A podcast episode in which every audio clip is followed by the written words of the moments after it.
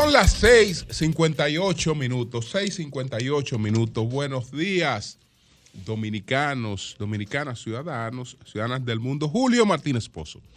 Los comentarios de los temas más importantes en el programa de mayor influencia de la radio y la televisión nacionales. Buenos días a todo el equipo del Sol de la Mañana, la audiencia de Sol, la teleaudiencia de Telefuturo Canal 23 y todas las personas que siguen pues nuestros contenidos a través de las plataformas sociales. Buenos días, buenos días a todos y a todas.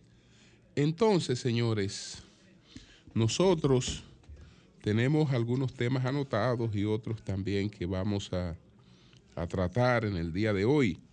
El señor Bukele, que es más de lo mismo, los escenarios de Greenberg Diario Libre y el espejo roto del Colegio de Abogados de la República Dominicana. Entonces, eh, también hay una información que es un poco chocante. Estamos hablando del el apresamiento en Miami del el señor Manuel Rocha, eh, que fue presidente de Barry, es embajador de eh, Estados Unidos en Bolivia y está acusado de servir como agente de Cuba. Yo no sé exactamente para qué puede servir un agente de Cuba en estos momentos. No sé si será algo, algo viejo. Vamos a ver qué podemos indagar, qué es lo que hay ahí con relación a este, a este asunto. Pero vamos a felicitar a Monseñor Héctor Rafael Rodríguez, que fue eh, investido el pasado sábado como eh, el obispo de la arquidiócesis de Santiago de los Caballeros, arzobispo de la arquidiócesis de Santiago de los Caballeros. Él está sustituyendo a Monseñor Freddy Bretón Martínez. Entonces, en una ceremonia en la que estuvo presente el presidente Luis Abinader, la vicepresidenta eh, Raquel Peña, pues eh, fue coronado, fue investido como nuevo arzobispo de la diócesis de Santiago de los Caballeros. Él era el arzobispo de la diócesis de La Vega. Y entonces, aunque sigue siendo obispo, lo de Santiago es en cierta medida una promoción porque él es hoy arzobispo. El arzobispo es el mismo obispo, pero con una jurisdicción mucho mayor que la de un obispo eh, normal. Entonces, yo creo, yo creo que ese fue el pan de la discordia, lo que produjo los traspiés de el monseñor Masalles que eh, sabiendo de esa vacancia y de esa sustitución en una arquidiócesis como la de Santiago de los Caballeros, eh, creía que tenía méritos para que se le tomara en cuenta eh, en esa arquidiócesis, sacándolo de la arquidiócesis de Baní. Cuando supo que esa no sería la decisión recomendada al Papa.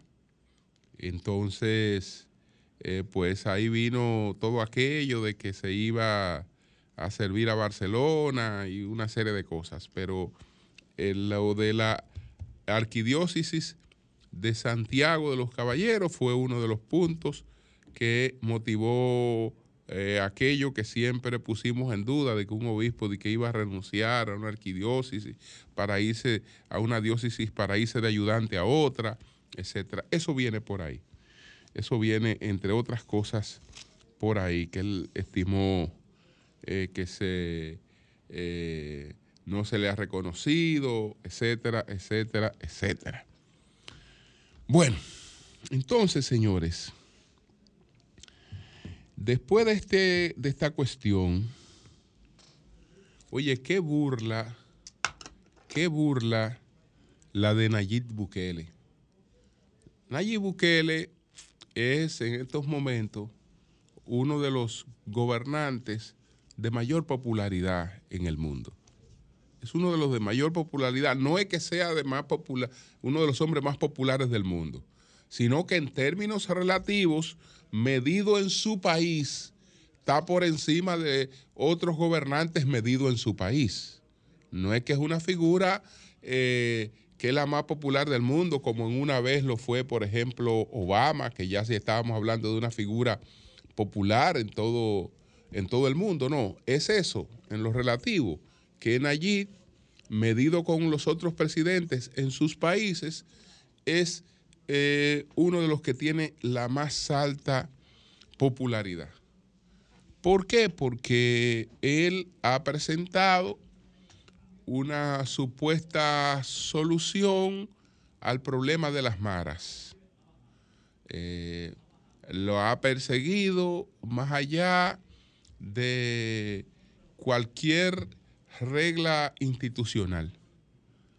Eh, sin, sujeción a nada, le ha dado lo que él entiende como una, una guerra descarnada contra el crimen que representa estas, estas maras. Y bueno, él ha logrado, él ha logrado eh, crear un clima de disminución de la delincuencia y de disminución del control de un país por parte de estas, de estas eh, organizaciones criminales. Eso él lo ha logrado. Y ahí eso le ha basado su popularidad. Sin embargo, eh, todo el mundo sabe que eso no tiene un efecto duradero porque lo único que eh, Bukele ha hecho es incrementar la represión. Y eh, lo que produce la incorporación de jóvenes eh, a estas maras son la falta de oportunidades y otra serie de cosas que al mismo tiempo no, no se trabaja en corto tiempo ni hay eh, muestra de que esté brindando ninguna otra cosa. Pero de que es un hombre eh, popular, bien valorado, eso no hay duda. Eso no hay duda en su país. Ya habíamos informado que él se apartaba a partir del primero de diciembre, se apartaba de sus funciones como presidente de El, Salvador por seis meses. Igual se apartaba eh, su vicepresidente todo para acogerse a un párrafo del artículo 152 de la Constitución que establece que eh, una persona que aspira a la presidencia del Salvador no pudiera hacerlo si está ejerciendo esas mismas funciones por lo menos seis meses antes de que se presente la elección. Entonces, él encontró ese bajadero. Bueno, si, lo que, si el límite es seis meses antes de la elección, yo me retiro seis meses antes y entonces me voy a campaña. Así él pudiera estar toda la vida como presidente de El Salvador, porque lo que va a tener que hacer es retirarse seis meses antes y ya cumplió con el, con el, con el requisito y podrá hacerlo entonces mientras esta popularidad le, le dure. El asunto es la burla, la burla de que a quien coloca como su sustituta es nada más y nada menos que a su asistente. Nada más a su asistente. Es decir, eso es peor. Eso es peor que quedarse él. Es más respetable, independientemente de que eh, esté eh, eh, desconociendo una lo que establece la constitución, es más respetable que permanezca él como, como presidente a que, haga, a que haya hecho esto que, ha hecho. Eso es una, eso pero eso es una burla que eh, lamentablemente, como los países tienen otras prioridades, eh, terminan aceptando este tipo de cosas. Terminan aceptando este tipo de cosas. ¿Por qué? Porque él ha logrado vender un temor. Él ha logrado vender un temor. Si no soy yo, vuelven las pandillas, vuelve el descontrol del, de, las maras, vuelven todas estas cosas.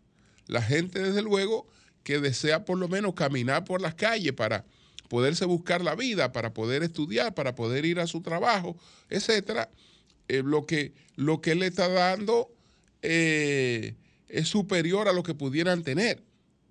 Entonces, eh, por eso aceptar una burla como esta, un descaro como este, que usted diga, mire, yo estoy cumpliendo fielmente con lo que establece la constitución. Ahora viene mi secretaria y va a ser la presidenta eh, interina del, del Salvador. Algo que no desconozco que esté previsto en la constitución porque la sucesión presidencial tiene que estar claramente establecida. Eh, y entonces, si no puede el vicepresidente, la constitución tiene que establecer después del vicepresidente quién asume una interinidad. Eso tiene que estar eh, claramente establecido. No puede ser la designación de alguien que se le antoje al, presidente que va a tomar una licencia en, en ese caso. Eso no puede ser así. Bueno, ahí tenemos el asunto de que sí, yo estoy cumpliendo. Miren aquí a mi, a mi secretaria, la señora Claudia Juana Rodríguez de Guevara, que viene trabajando con él desde la empresa publicitaria Overmet, que cuando él pasó a ser candidato presidencial, ella fue su encargada de finanzas. Es decir, estamos hablando de su mano derecha, es el mismo, es el mismo que se queda, por lo tanto, sería menos burla que lo hiciera abiertamente. Que lo hiciera abiertamente. Entonces, eh, estas cosas, aunque en el principio no tengan ningún efecto, en el principio no tengan ningún efecto, eh, terminan eh, pues ridiculizando a quien, a quien las adopta. Porque ¿Cómo se puede sentir respeto por alguien que haga una cosa como esa? Aunque, aunque, aunque en, lo inmediato eso, eso no le haga daño. Pero ¿cómo se puede sentir respeto por alguien que, haga una cosa realmente como esa? Eso es totalmente, totalmente absurdo. Esto que ha hecho este, este caballero. Señores, hablemos de, de Greenberg. De Greenberg eh, diario libre. Por lo general, eh, como nosotros eh, tenemos nuestra propia encuesta, RD Elige en el sol de la mañana y tenemos la Galo en el sol de la tarde, pues por lo general se viven publicando encuestas y cuando menos yo no le doy mucho seguimiento a, las encuestas, aunque la veo. Pero en el caso de Greenberg, eh, se trata de Greenberg, Diario Libre, es decir, un medio eh, que es un medio eh, de, prestigio, es un medio que también que también hay un asunto de reciprocidad, porque ellos siempre se hacen eco de las encuestas que nosotros presentamos. Entonces, desde luego, eh, la firma también es una firma de reconocimiento. Por eso vamos a tratar los resultados de Greenberg Diario Libre en el día de hoy. Señores, hay dos escenarios. Hay dos escenarios. Esos dos escenarios sutilmente están presentes en todas las encuestas. Lo que pasa es que la gente no lo advierte, pero están presentes en todas las encuestas. Esos dos escenarios. Uno es el llamado escenario real, que es el escenario en el que usted se presenta ante el universo total de sus entrevistados y le somete las preguntas. Y otro es un escenario donde se hacen algunas ponderaciones eh, ya. Es decir, una cosa es el escenario real y otra cosa es el escenario ponderado. En el escenario real, en el escenario real, lo que dice Greenberg en la etapa en la que se, en la que se levantó esta, esta Greenberg es que el presidente Abinader tiene un 44%, Leonel Fernández un 29% y Abel Martínez un 18%. Esa es la encuesta. Esa realmente es la encuesta. Ahora bien, la encuesta hace una ponderación y entonces va a la gente que dice estar segura de que va a ejercer el voto. Yo no soy muy amigo de las ponderaciones, pero las respeto. ¿Por qué no soy amigo de las ponderaciones? Porque cuando usted me está diciendo a mí que una encuesta tiene un determinado margen de error, ese margen de error solo es así en función de la muestra total de la encuesta. Cuando ya pasamos a un ámbito en que lo que vamos a ponderar no depende de las 1.200 personas entrevistadas, sino de 900 o de 1.000, eh, pues ya entonces el margen de error puede movérseme más allá de lo que pudiera ser un empate estadístico. Pero en eh, las ponderaciones realmente son un método de trabajo en las encuestas y se hacen y cada vez eh, se hacen más con más frecuencia. Entonces, cuando la encuesta se pondera, ¿qué quiere decir ponderación?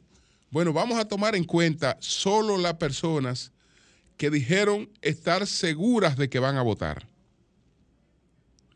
Cuando se va a ese escenario, el presidente Abinader, que en el escenario natural de la encuesta tiene un 44%, en el escenario ponderado sube a un 49%. El doctor Fernández se queda igual en un 29% y Abel Martínez en un 17%. Entonces esos son los dos escenarios. El escenario real o, real no, natural.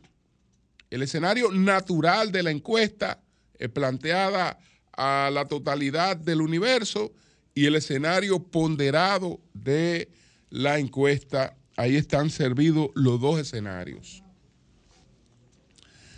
En el escenario ponderado, el presidente Abinader, aunque no alcanza a ganar en una primera vuelta, pues de todas maneras se proyecta como el ganador de las elecciones, porque si el presidente Abinader no ganara en una primera vuelta, pero alcanzara sobre un 48%, sobre un 47%, pues evidentemente que tendría eh, amplias posibilidades de ganar en una segunda vuelta. De manera que aquí lo que la encuesta dice es que no gana en una primera vuelta con la ponderación, pero sí tiene posibilidades de ganar en una segunda vuelta porque evidentemente con un 49%, un presidente de la República difícilmente pierda una, una segunda vuelta y un presidente de la República que eh, eh, tiene buena valoración, buena popularidad, es decir, que no, no, está enfrentando una crisis de popularidad ni de, ni de valoración. Entonces, eh, en el otro escenario, si las cosas fueran como la plantea el escenario natural de la encuesta, bueno, ahí las cosas se, se colocan más difíciles porque eh, si el presidente no gana en una primera vuelta, tiene que sacar sobre el 47% eh, de los votos para eh, mantener una seguridad de triunfo hacia una, hacia una segunda vuelta. 44 pudiera ser ya un número, un número bajito en, en ese sentido. Entonces, hay otras, hay otras cosas aquí que tienen que ver con la, cuestión de la, de la economía. Eh, han mejorado las expectativas en relación con la economía. Eh, la mayoría cree que el crecimiento favorece a los de arriba. Según lo que sabe, ¿quién cree que se ha beneficiado más del reciente crecimiento económico en la República Dominicana? entonces eh, la gente entiende que los más ricos en un 81%, los más pobres en un 6% y todos se han beneficiado un 12%. Eh, bueno, eso, eso, es, eso, eso, eso es en resumen lo que plantea Green, Greenberg. Ya veremos después, eh, cuando continuemos viendo los datos que ellos, que ellos plantean Dice, en, todo, eh, en todos los dominicanos, el 44 votaría por el presidente, que ya hablamos de esto. En el centro de esta historia de crecimiento se encuentra un verdadero optimismo sobre el crecimiento turístico. Los votantes le dan algo de crédito al presidente Abinader en esto. El 79% aprueba el trabajo que se está haciendo para promover el turismo en la República Dominicana, incluido el 70% de aquellos que plantean votar por un candidato diferente. El proyecto de Pedernales Cabo Rojo, aunque no es muy conocido, es bien visto para el presidente como para eh, lo, que la gente piensa de las posibilidades de ese, de ese, de ese desarrollo. Esos son, señores, en resumen, los resultados de la encuesta eh, Greenberg del periódico del periódico Diario Libre. Entonces, tenemos lo que ocurrió en el Colegio de Abogados, en las elecciones del Colegio de Abogados, que se produjeron el pasado sábado. Entonces, ¿qué pasa, señores? Estas elecciones eh, tienen dos ganadores. Dos ganadores porque en primer, en, principio, se había presentado como ganador eh, el señor López, Joan López. Joan López se había presentado como ganador. Joan López es el candidato apoyado por el PRM. Incluso fue felicitado por algunos dirigentes del PRM y eh, se celebraba en, ese ámbito que él había ganado las elecciones del Colegio de Abogados. Pero después los datos preliminares de la comisión electoral dijeron que el ganador era otro. El ganador era Trajano Vidal Potentini que estaba respaldado por la fuerza del pueblo. Pero entre Johan López y Trajano Vidal hay un acuerdo del doctor Diego José García, que era el de dignidad gremial, que, que era respaldado por el PLD. El pasado jueves o el pasado jueves se llevó a cabo una rueda de prensa en la que Diego José García negaba haber llegado a un acuerdo con Joan López y hablaba de unas supuestas falsificaciones de su firma, etcétera, y de cosas que supuestamente iban a tener consecuencias jurídicas posteriores. Yo siempre puse en duda que eso, que eso eh, hubiera ocurrido, porque una gente tiene que estar loca para eh, decidirse a falsificarle la firma a un abogado, a un abogado que ha sido presidente del Colegio de Abogados de la República Dominicana, y además a presentar un supuesto acuerdo ante una comisión, es decir, un documento falso, ante una comisión electoral del Colegio de Abogados.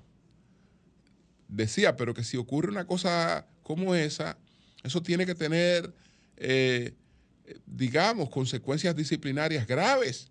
Es decir, yo nunca creí en esa versión que ofreció el señor Diego José García de que a él se le falsificó ningún documento.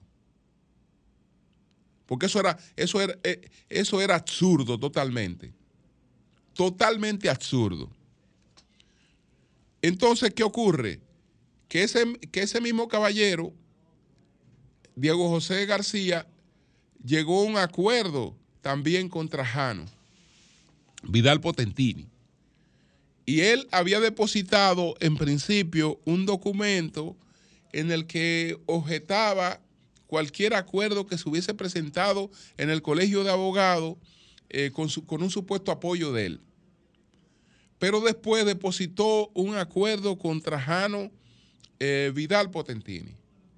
Se dice que dentro de los plazos que en lo que eso era, era dentro de los plazos en lo que eso era posible. En ese ambiente de, de confusión que se ha dado ahí, lo menos que son esas elecciones son nulas. Lo menos que pueden ser esas elecciones del colegio de abogados son nulas. ¿Por qué? Porque hay gente ahí que votó sin saber por quién estaba votando. Porque ¿con quién tenía eh, Diego José García acuerdo? ¿Con el primer acuerdo que se presentó o con el segundo acuerdo que se presentó?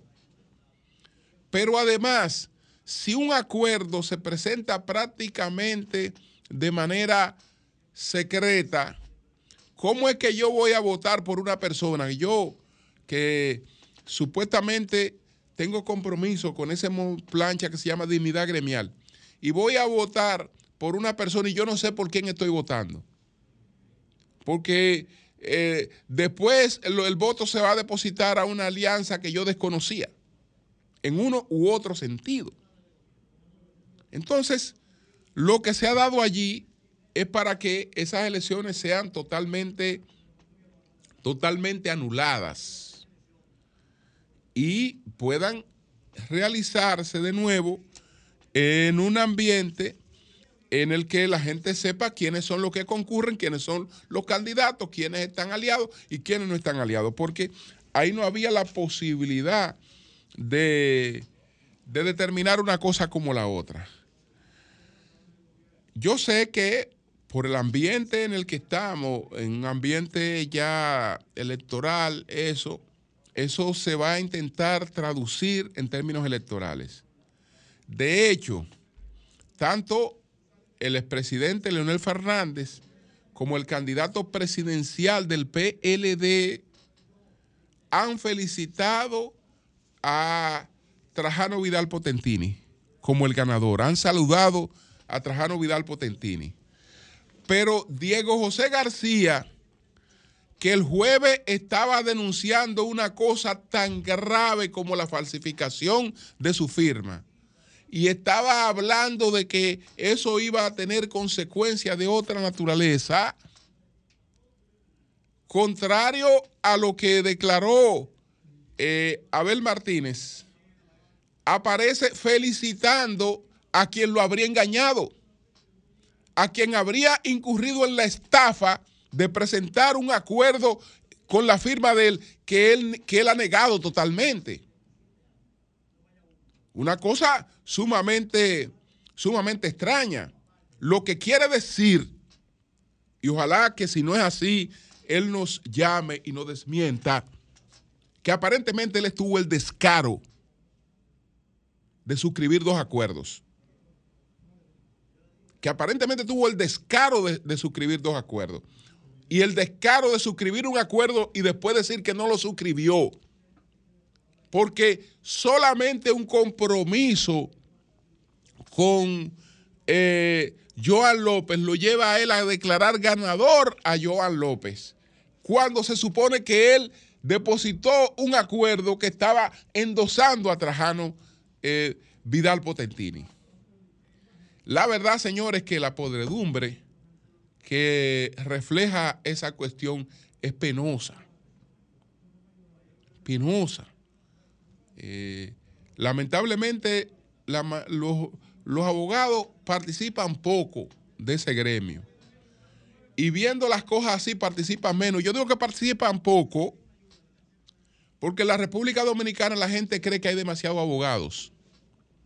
Y la gente cree que aquí hay demasiados abogados porque aquí hay más de 80 mil abogados, pero son, son licenciados en Derecho. Abogados, abogados, aquí no hay 3.000 abogados en la República Dominicana. Y la mayoría de ellos no participan de su gremio. No participan de su gremio realmente. Y, menos eh, presenciando espectáculos realmente tan vergonzosos como ese que se acaba de presentar en esas elecciones del Colegio de Abogados de la República Dominicana. Cambio fuera.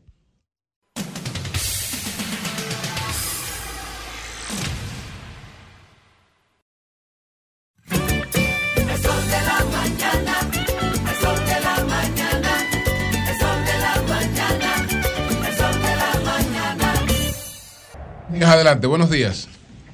Buenos días, Julio. Adelante. Feliz eh, comienzo de semana. Feliz lunes para este equipo. Gracias. De periodistas.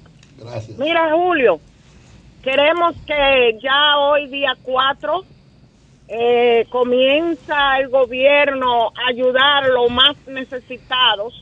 Y qué bueno, porque queremos también que el bono navideño le aparezca a esa madre soltera que hoy en día, Julio, los padres no le mantienen los hijos. Gracias. Gracias a ti. Buenos días, adelante. Buen día, Julio. Adelante. Cuando tú ven allí, me la averigua cómo le quedó el ojo con, lo de, la cuestión del abogado, que él sigue insistiendo y tú diciéndole que no se mete en eso, él sigue insistiendo. A ver si le quedó morado. Ok. Buenos días, adelante.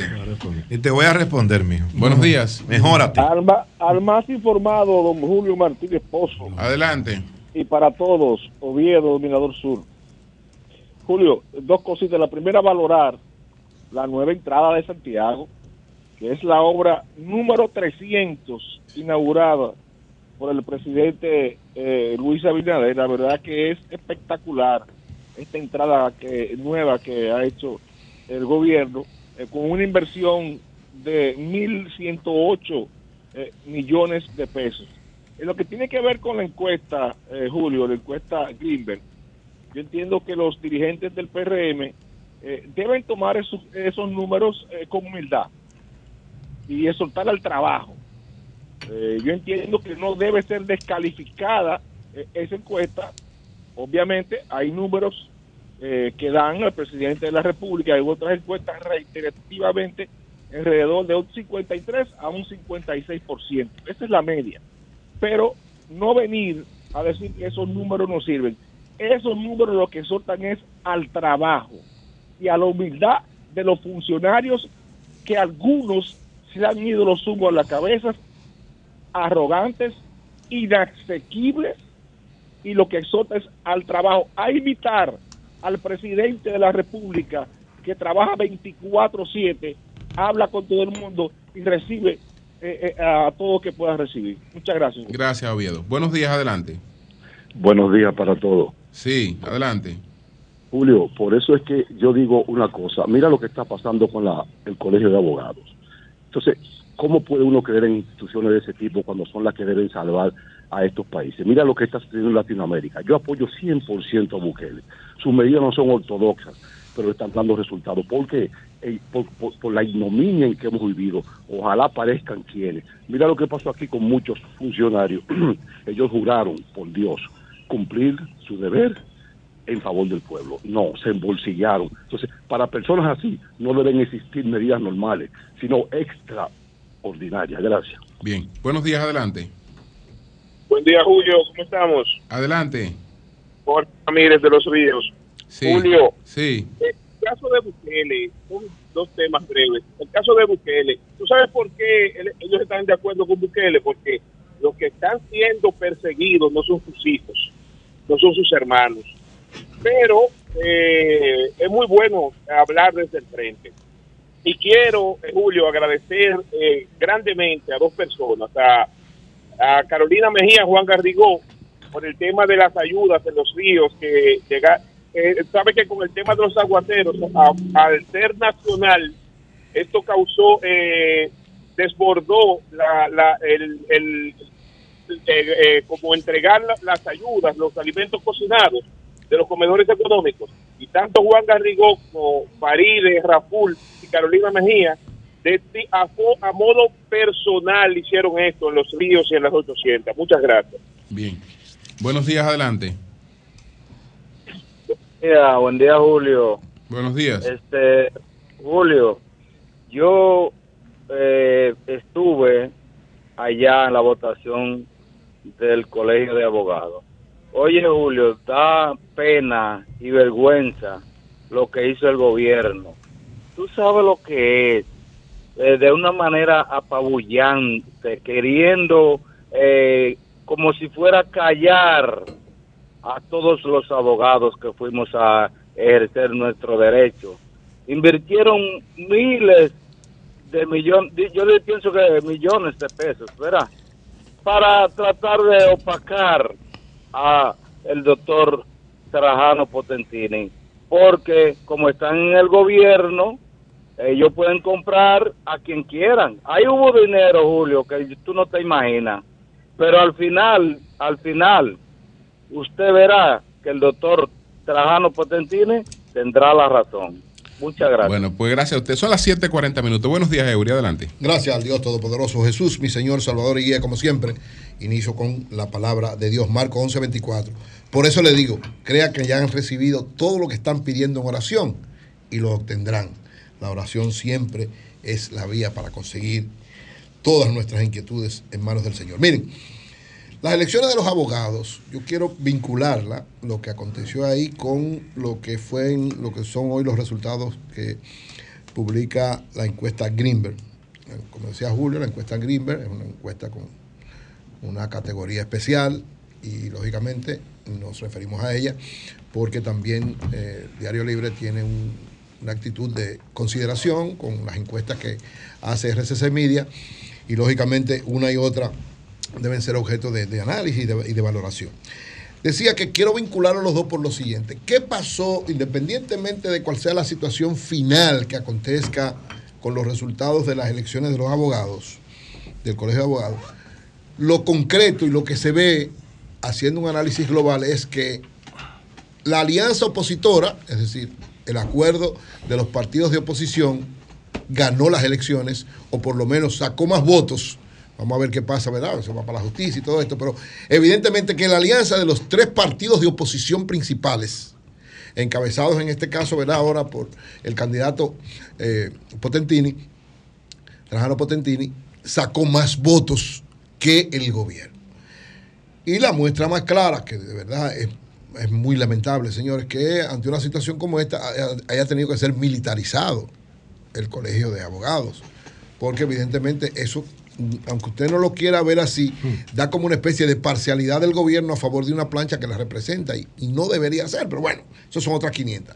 Ahora, los resultados. ¿Qué dicen los resultados? La alianza opositora sacó más votos, varios puntos por encima del gobierno. Y La encuesta Greenberg, por eso trato de hacer una especie de comparación, dice que en el hubo, universo... hubo alianza opositora. Me pregunto yo, porque, bueno, porque yo, ah, yo le pregunté a Trajano Vidal y él dijo que no, que no había alianza opositora, porque que las cosas no se pueden hacer de manera eh, vergonzosa. Si hay una alianza opositora. Bueno, tal vez no lo dijo Julio, pero hay, una, muestra de que sí hubo, hay una muestra de un documento. lo hay, lo hay, Julio. Lo hay, digo, dice yo, yo, a mí me pareció también fuera de irregular eso que no lo dijera. y no fue así, lo hay, porque ellos reconocen que la hubo. Es que no, es que no puede haber una. Y argumentan. Es que no puede haber una alianza, independientemente de que él sacara más votos, menos votos. No puede haber una alianza que sea escondida. Es decir, que, la, que a la gente no se le diga que a la gente no se le diga, mira, si usted vota por dignidad gremial, usted está votando por Trajano.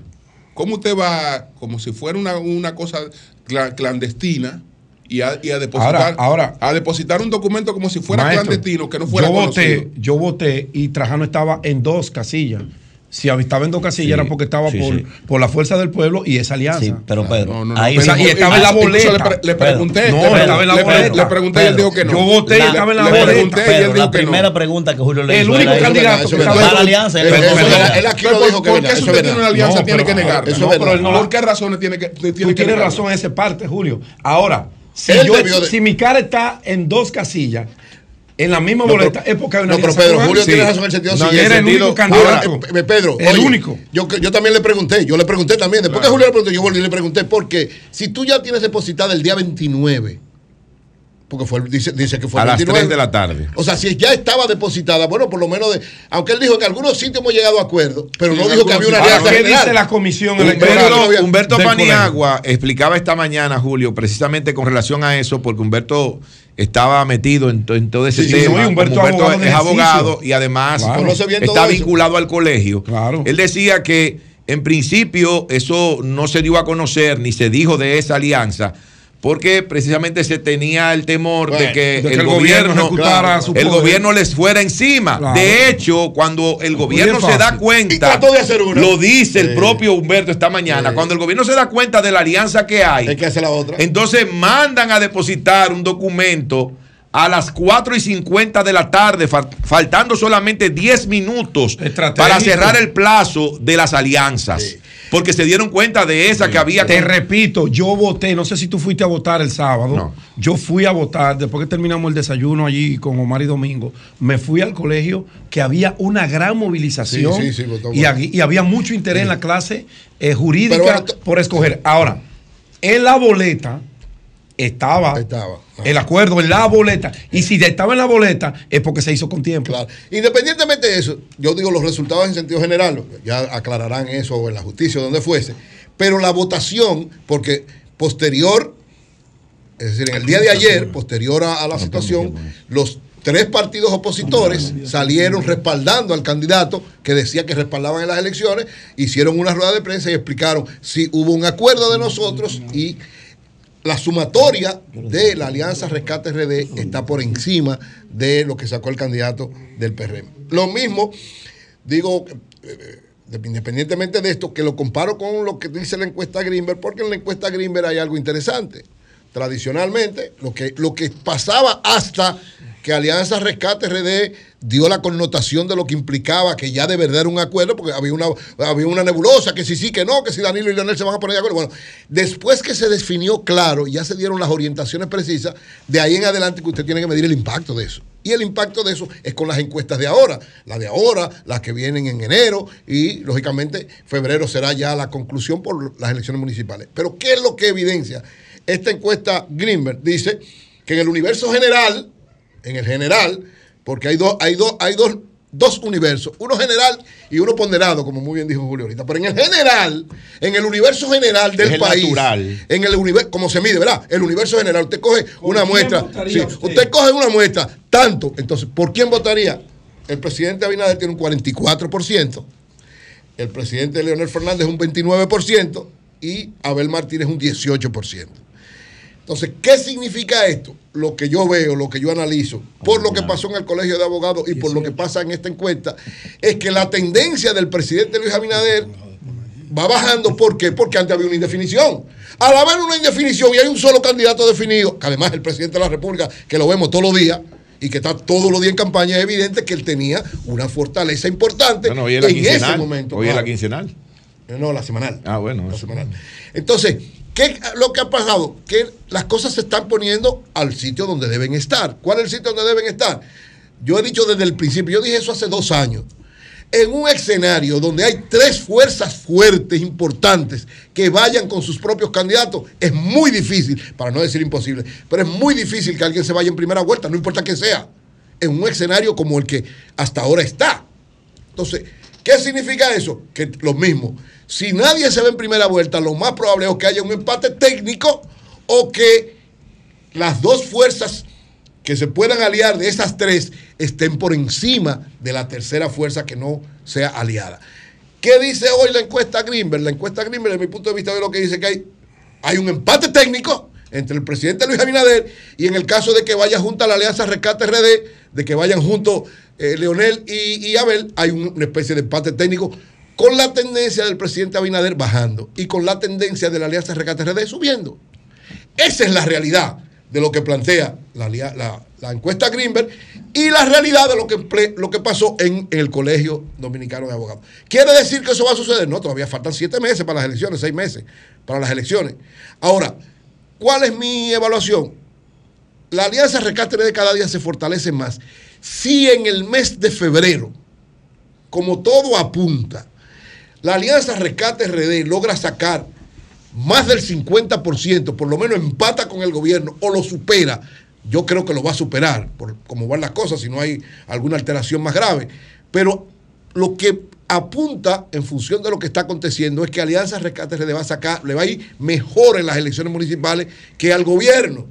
Si es así, eso es un espaldarazo y una fortaleza extraordinaria que puede, no es que lo determina, porque no es que las elecciones municipales determinan la nacional, no, pero influyen levantan el ánimo, levantan la fortaleza, levantan la perspectiva y levantan la esperanza. Si a Rescate RD le va bien, como le va a ir, aparentemente, si le va bien en las elecciones municipales, es un impulso que va a continuar con una tendencia que para las elecciones de mayo lo puede favorecer extraordinariamente. Sea que vayan juntos, que vayan separados en boleta presidencial. Hasta ahora el acuerdo es que van separados. Pero evidentemente que si continúan así, le será muy difícil al presidente Luis Abinader irse en una primera vuelta. Y si no se va, también lo he dicho en varias ocasiones, si el presidente Abinader no se va en primera vuelta, es muy difícil que pueda lograr ganar en una segunda vuelta. Y finalmente, quiero referirme a lo que dice hoy el gobernador del Banco Central, nuestro gran amigo Héctor Valdeavisu, que dice que la economía dominicana en este año va a crecer alrededor de un 2.5%. Yo tengo también casi un año y medio diciendo lo dijo hoy el, gobernador, sí. alrededor de 2.5 va a crecer. Yo creo que va a crecer un poquito menos, pero tal vez diciembre le dará un impulso, porque ciertamente lo que ha pasado con la economía dominicana hasta el mes de septiembre, octubre, fue una situación complicada y difícil. El, el Banco Central dio unos datos. Yo tengo que creerle al Banco Central, porque yo siempre le creo al Banco Central, lo he defendido mucho, pero señor, a mí me resultó difícil creer que, que en, en, San Giving, ahora, que en San Giving se vendió más que el año pasado y más que el año anterior. Me resultó difícil creerlo, pero es el Banco Central. Imposible eso. Pero bueno, hay que, creerle. Pero hay que decir lo siguiente, Eury. Eh, eso que dice Valdés Alviso es una proyección todavía. Bueno, claro. lo que pasa es que siempre, cuando él dice, hay que decirlo, hay que ser justo. Como ustedes son, como ustedes son dos profesionales bastante objetivos, agréganle ahí, por favor, que aún con eso vamos a crecer más que la región completa. Pero, eso es verdad, nadie ha dicho que sí, no. no, Para ayudarlo a ustedes. Unos cuantos puntitos más, porque la región va a crecer 1.7 en promedio. No, pero decirle, y la República Dominicana, la República Dominicana que tradicionalmente ha crecido por encima del 5%, Ahora, ahora en este año, en este año va a crecer, dice Valdés Albizu que proyecta, un 2.5. Yo creo que no va a ser 2.5. hablamos el 31 de diciembre. Los pronósticos con, con 26 días que le quedan a diciembre aunque tú tires el gobierno entero a la calle, no hay forma no, pero hay que, yo digo, hay que ser justo con Valdés. Ojalá lleguemos a tres. Oye, Pedro, Pedro, Pedro y Nayi, hay que ser justo con Valdés. No, pero yo no estoy hablando de Valdés. No, pero estoy diciendo, él yo estoy hablando de la economía, lo, que, él hace siempre, siempre, todos los años. Eh, Valdés es una persona altamente respetada. Él da una declaración diciendo la proyección y generalmente, hermano, espérate, hay que decirlo, generalmente lo que él dice, lo que se Ellos proyectaron más de un 3 y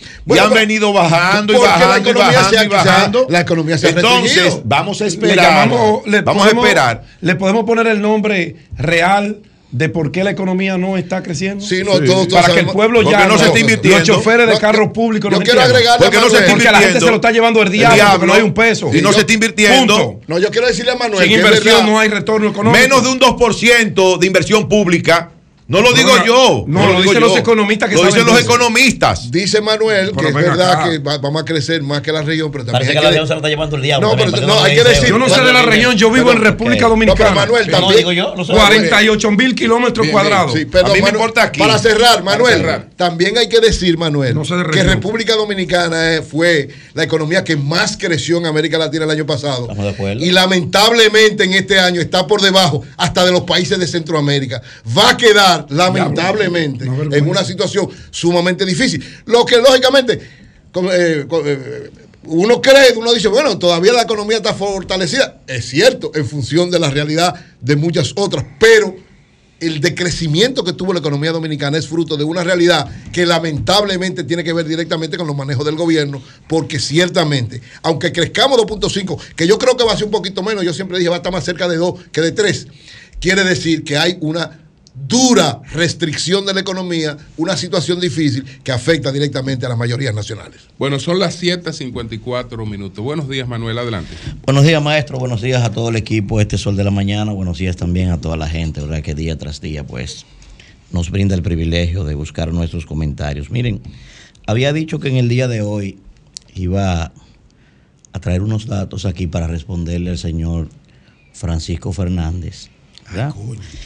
Eh, pero Francisco, debo decirle que por el tema de la Greenberg voy a aplazar mi comentario. Ahora mañana le voy a demostrar a usted que usted no tiene categoría para querer, para querer desmentirme a mí. Mañana se lo voy a demostrar con pruebas ahí, para que usted sepa. Usted no puede venir a este programa a hablar mentira. Primero, la Greenberg, señores.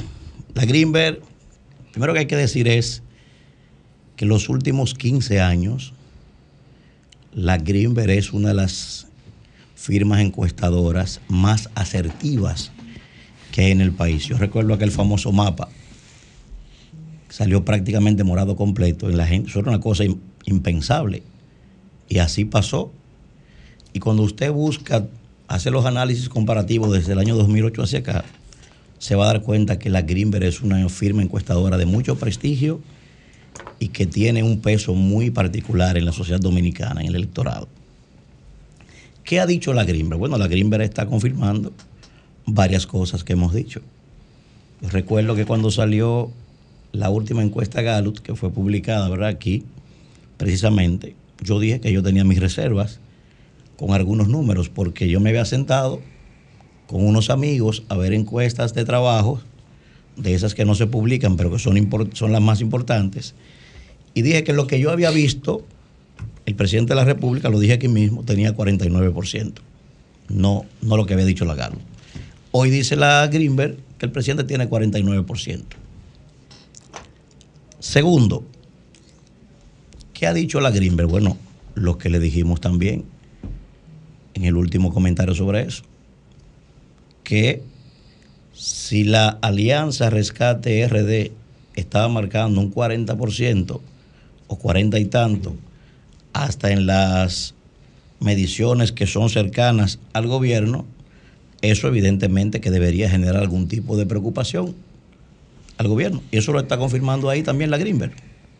Pero además, hace tiempo, señores, hace tiempo que vengo diciendo que el presidente debe preocuparse por los temas sociales, porque independientemente de la situación ventajosa en la que todas las encuestas le, le certifican.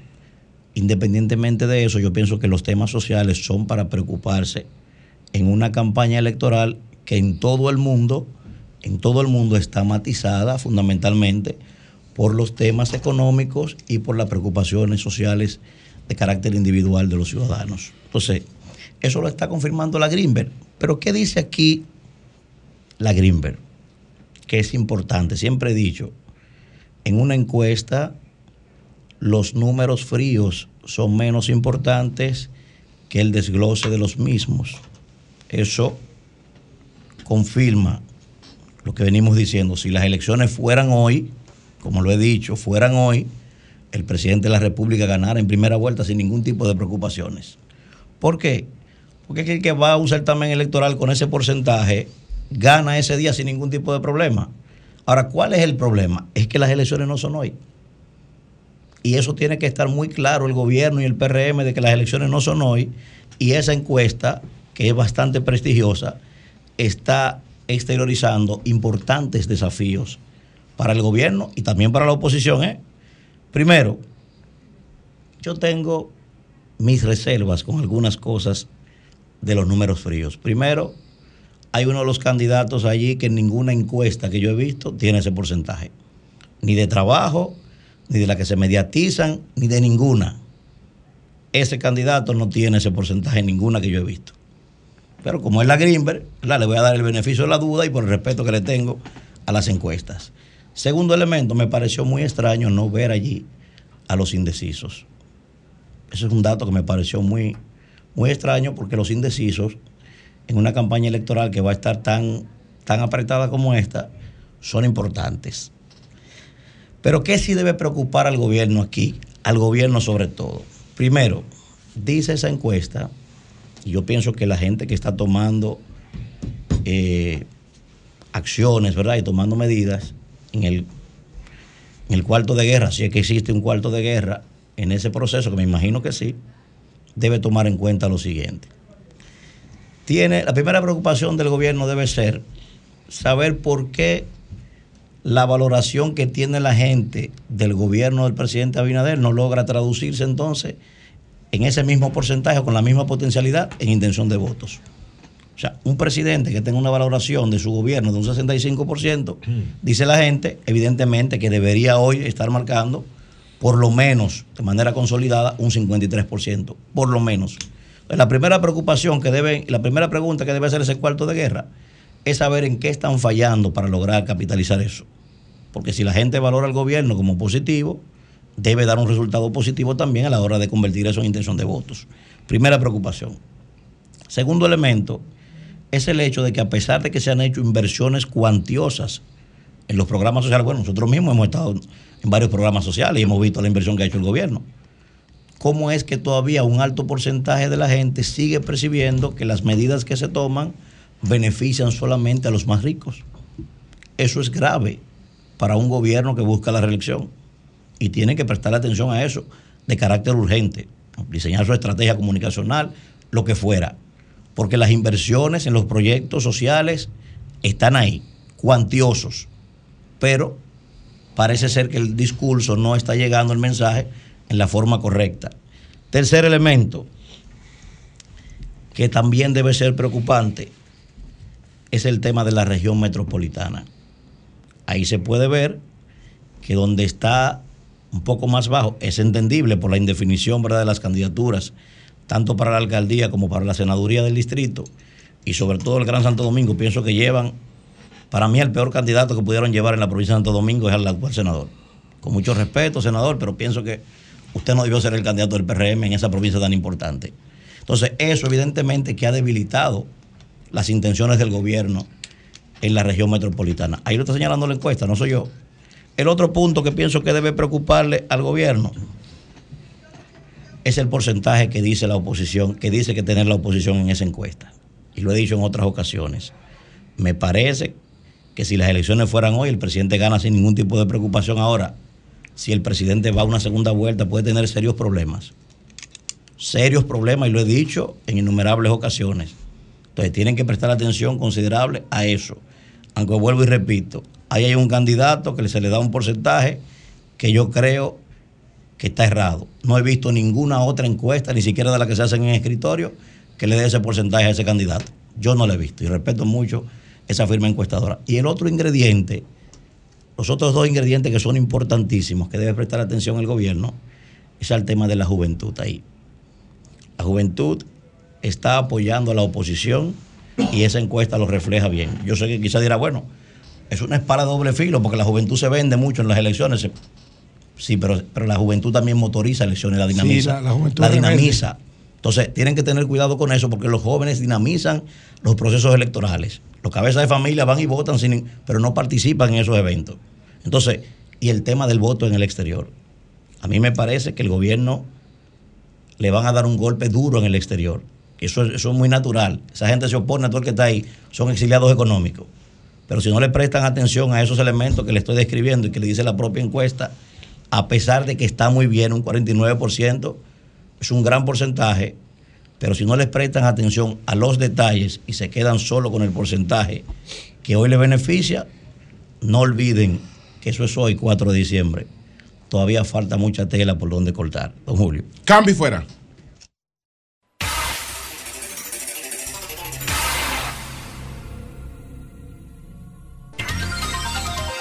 Javier Genao está en la puerta de la frontera dominico-haitiano en Dajabón. Eh, buenos días, buenos días Javier. Buenos días, buenos días a todo el país. Aquí estamos enclavados en la capital de la frontera, Dajabón, el cual se ha mantenido en total tensión desde el día de ayer. El, tanto el municipio como parte de la provincia de Dajabón se, encuentra totalmente militarizada por parte de los miembros del ejército dominicano, al igual que de la policía. ¿Qué fue lo que ocurrió ayer, Genao? Vamos a explicar bien qué fue lo que ocurrió ayer. Ciertamente lo ocurrido ayer fue una intromisión por parte de los policías de la policía fronteriza de Juana de Haití, que es de nombre Polifrón. Esto comandado por el vicegobernador, el alcalde de Juana Méndez, al igual que el encargado de comercio de la zona nordeste de Haití. Estos eh, fueron eh, precisamente al mercado informal que se está haciendo en el área de Sánchez y La Vigía, irrumpieron en territorio dominicano rompiendo todas las mercancías, pichando los vehículos de los dominicanos, al igual que de los haitianos de Trigoma.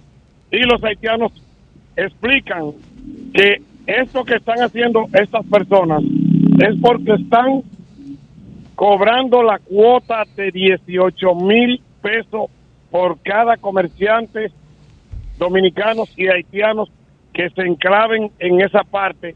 Lo que ellos están generando es una situación difícil a los comerciantes, a los pequeños comerciantes, y ellos expresan que solo ellos tienen el derecho de, de comercializar a eso, porque son comerciantes. Ellos son comerciantes, pero quieren tener el dominio total de lo que es el comercio y la venta de todo lo que tiene que ver con comestibles, porque ellos controlan la parte alta, que es la parte de Don Miguel. Ahí ellos tienen un peaje en, en contubernio con comerciantes dominicanos y se le está cobrando a cada comerciante dominicano que entra a la, al área de Don Miguel a vender en el, en el mercado informal que hay en el área de Don Miguel, están cobrándole 2.500 pesos. Si yo como dominicano y soy comerciante y quiero comprar o quiero vender en el área de Don Miguel, yo tengo que pagar una cuota de 2.500 pesos a un comerciante dominicano que están combinados con ellos para yo poder vender. Y no solamente eso, también tengo que darle un por ciento de lo que me gano en esa área. Nosotros entendemos, como periodistas de esta zona fronteriza, que se debe tomar carta en el asunto con los mercados informales, porque esto está generando un malestar en la ciudadanía, tanto de Juana Méndez como de Dajabón. Y en eh. el día de hoy, todos los medios los medios digitales de Juana Méndez salieron con una foto, publicaron una foto con las tres personas que le mencioné, eh, con el vicegobernador, con el alcalde y con el encargado de comercio de la zona nordeste de Haití. ¿Alguna pregunta? Genao, entonces repite lo de la cuota que están cobrando las autoridades. ¿Son las autoridades de Juana Méndez que cobran esa, esa cuota? Así es, así es. Que para tú poder penetrar al área porque hay un área que divide Haití con República Dominicana. Sí. Entonces, los comerciantes dominicanos, los, los tigres, los vivos, pasan a esa área. para poder entrar a esa área, por ejemplo, si tú eres comerciante y quieres entrar a esa área, hay una cabeza. Sí. tú tienes que pagar 2.500 pesos. A diferencia de la comunidad La Vigía, donde los comerciantes no tienen ningún tipo de inconveniente para comprar y vender. Entonces, ok, entonces por eso, por eso yo, por eso ellos fueron a destruir lo de la vigía. Precisamente porque en la vigía no, ellos no han tenido el acceso ni la, quizá la misma fuerza que han tenido en la parte alta. Y esto, esto, esto ha generado una situación. Cabe destacar que los comerciantes de Dajabón, los que estaban en la comunidad de la vigía, se empoderaron la tarde de ayer y enciendo comercio haitianos que estén vendiendo en las calles de Dajabón, haitianos que tengan que tienen tiendas clandestinas y que están de forma ilegal que se le que los comerciantes que tienen locales le están rentando a los haitianos sin ningún tipo de documentación. Prefieren rentarle a los haitianos que rentarle a los dominicanos usted como dominicano aquí en Dajabón, usted no, puede, usted no consigue un local como comerciante. Sí. Porque no se lo alquilan, se prefieren rentárselo a los haitianos. ¿Y, cuál fue la respuesta de las autoridades nuestras? Bueno, la respuesta de las autoridades nuestras fue proteger. Luego del incidente, que los comerciantes vinieron con piedras, palos, rompiendo todo lo que había a su paso en todo el centro de la ciudad de en el área del mercadito de las verduras rompieron, los haitianos tuvieron que cerrar sus negocios y no han podido abrirlo porque las autoridades, precisamente ahí entró, entraron los miembros del ejército, la Policía Nacional y el CEFRON, para evitar de que hubiera una desgracia por parte de los dominicanos que estaban enardecidos ante la situación de impotencia y de la frecura de parte de los policías haitianos conjuntamente con el alcalde, el viceministro de, Comercio y el vicegobernador, quienes irrumpieron en el área de la vigía. Bueno, pues muchas gracias a Javier Genao desde la puerta de la frontera dominico-haitiana en Dajabón. Gracias, Genao. Muchas gracias. A la orden siempre. Bien, ahora son las 8.15 minutos. Buenos días, Pedro. Adelante. Buenos días, Julio. Buenos días. Nayí, buenos días Eury, buenos días Manuel, buenos, días, José, buenos días a todo el pueblo eh, dominicano, muy buenos días para todos nuestros amables televidentes, radio, escucha y cibernautas. Gracias, gracias por la gentileza de eh, seguirnos cada mañana y luego en diferido a través de los podcasts y todos estos mecanismos y plataformas tecnológicas por el cual llegamos hasta ustedes. Bueno, en la frontera todo está normal ya luego de esta provocación. Eh, yo no le llamo incidente, eso es una provocación porque los policías haitianos saben dónde están los límites territoriales, hasta dónde llegan sus deberes y hasta dónde llegan sus derechos. Eso se logró manejar con mucha inteligencia, con mucha sabiduría por parte de los militares del ejército, que actuaron con una prudencia eh, bastante sabia porque ahí suena un torpedo en medio de una situación como esa y es una guerra declarada que hay en el territorio dominicano, además de que se pueda armar una matanza de civiles innecesaria. Creo que el ejército manejó la situación con mucha prudencia, ellos provocaron, porque fue una provocación muy abierta, pero gracias a Dios de este lado no estamos locos. De este lado hay autoridades, hay institucionalidad que sí saben lo que hay que hacer ante cualquier desafío, ante cualquier agravio de esa naturaleza. Ahora, la policía haitiana, las autoridades haitianas tienen que saber que de este lado de la hispaniola hay un país que se llama República Dominicana con cuerpos armados bastante y muy bien preparados que no le van a soportar ese tipo de provocaciones. Si el plan es provocar una desgracia para acusarnos a nosotros de abusadores, yo les recomendaría que apunten para otro lado, porque República Dominicana, el Ejército Dominicano, la Fuerza Aérea Dominicana, el CESFRON, que es un cuerpo mixto de, de, oficiales y subalternos de diferentes instituciones de nuestras Fuerzas Armadas, que no le van a tolerar eso. No le van a tolerar que vengan a nuestro territorio a mancillar a los ciudadanos dominicanos. No, no, no, ellos pueden creer lo que ellos quieran, pero ellos tienen que tener eso claro. Lo de ayer, gracias a Dios que se manejó con esa prudencia, que era lo que mandaba. Profesionalidad en el servicio militar. Ahora, piénsenlo de nuevo para volver a hacer una barbaridad como esa, porque no creo que esa sea la respuesta. Porque República Dominicana hay que respetarla. Rusos, haitianos, bolcheviques, monchembiques, el que sea, tiene que respetarla, como nosotros respetamos a todos los países amigos, sobre todo también respetamos, cuidamos y ayudamos al pueblo haitiano. Bueno, agradecer a Jennifer Jiménez, que no es mi hija, sino una gran dirigente social y comunitaria de Cristo Rey. Eh, ayer nos invitó a la puesta, eh, al lanzamiento de un movimiento, una plataforma interesantísima de ayuda comunitaria, de construcción de ciudadanía, que se llama MOP.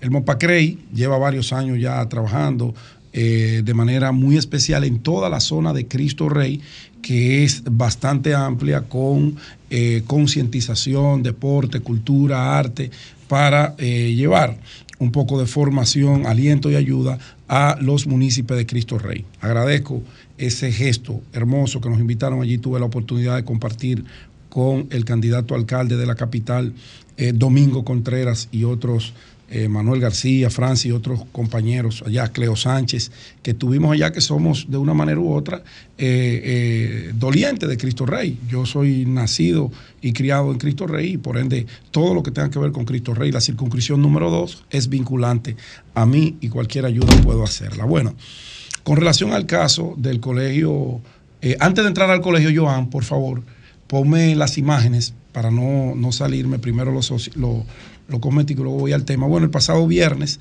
saben que los lunes siempre resalto las actividades de fin de semana que realizo con miras a obtener ya eh, una curul en la Cámara de Diputados. Nosotros fuimos el candidato a diputado de la Fuerza del Pueblo mejor valorado en toda la circunscripción número 2, según varias encuestas que se realizaron y gracias de verdad, de corazón a toda la gente de allí que apuesta a un nuevo liderazgo, que apuesta a una nueva representación más incluyente, más participativa, más participativa en donde la gente sea el centro de cualquier política pública que nosotros logremos poner de manifiesto ruédame el video, qué bueno, gracias Joan, déjalo que ruede.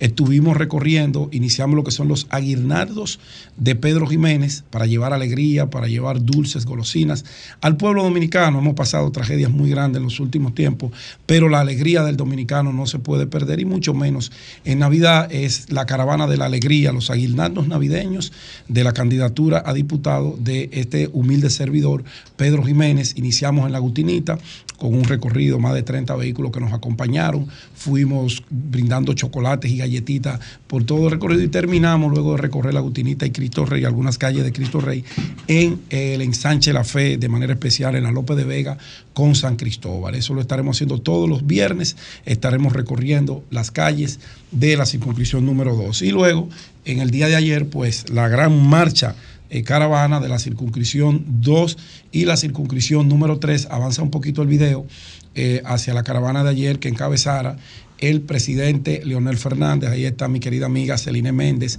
que fue a recorrer eh, con nosotros en la circunscripción número 2. Siempre es muy grato tener a Celine al lado. Celine como un imán esa mujer, la gente la quiere de una manera muy especial. Yo creo que Celina llegó tarde a la política, pero vamos a recuperar el tiempo porque ella también tiene un proyecto a diputada bastante lindo y con eh, uno, unas iniciativas que van a servir mucho a eh, su circunscripción número uno. Y recorrimos junto a el presidente Leonel Fernández una caravana que lo más importante para mí es cómo la gente reaccionaba desde sus hogares, cómo la gente se identificaba con la fuerza del pueblo, con el candidato Omar Fernández, con el candidato Domingo Contreras que pertenece a la Alianza Rescate RD, cómo ya se comienza a sentir que la capital y la República Dominicana tendrá nuevas autoridades a partir de febrero y a partir de mayo. Ahí es el presidente cuando nos saluda eh, en uno de los puntos que estábamos apostados. Y gracias de corazón a toda la gente de, la circunscripción número 2, los sectores que pudimos recorrer. Pero en la 3 yo tuve una sorpresa especial. ¡Wow! ¡Cuánto cariño me brindaron en la circunscripción 3! Un abrazo de verdad para ustedes. Yo trabajo y mis mensajes llegan aquí porque ustedes merecen que nosotros seamos una voz eh, para todos ustedes. Bueno. La encuesta Greenberg comienza, la encuesta Greenberg comienza a plantear el escenario real que tiene electoralmente hablando la República Dominicana. Y luego, después de eh, este anuncio de la gran alianza Rescate RD que une a los tres principales partidos mayoritarios, o tres de los principales, porque el principal es el PRM, no podemos ser mequinos. Hay cuatro partidos mayoritarios y hay tres. Fuerza del Pueblo, Partido de la Liberación Dominicana y PRD que han logrado una gran alianza en lo congresual y en lo municipal que ya, ya comienza a decirle a la gente lo que nosotros sentimos allá abajo. Yo con mi compañero le decía hace una semana, señores, Luis Ronda entre 40 y 45 con un techo de 45 y una baja entre 39 y 40 puntos. Ahí está.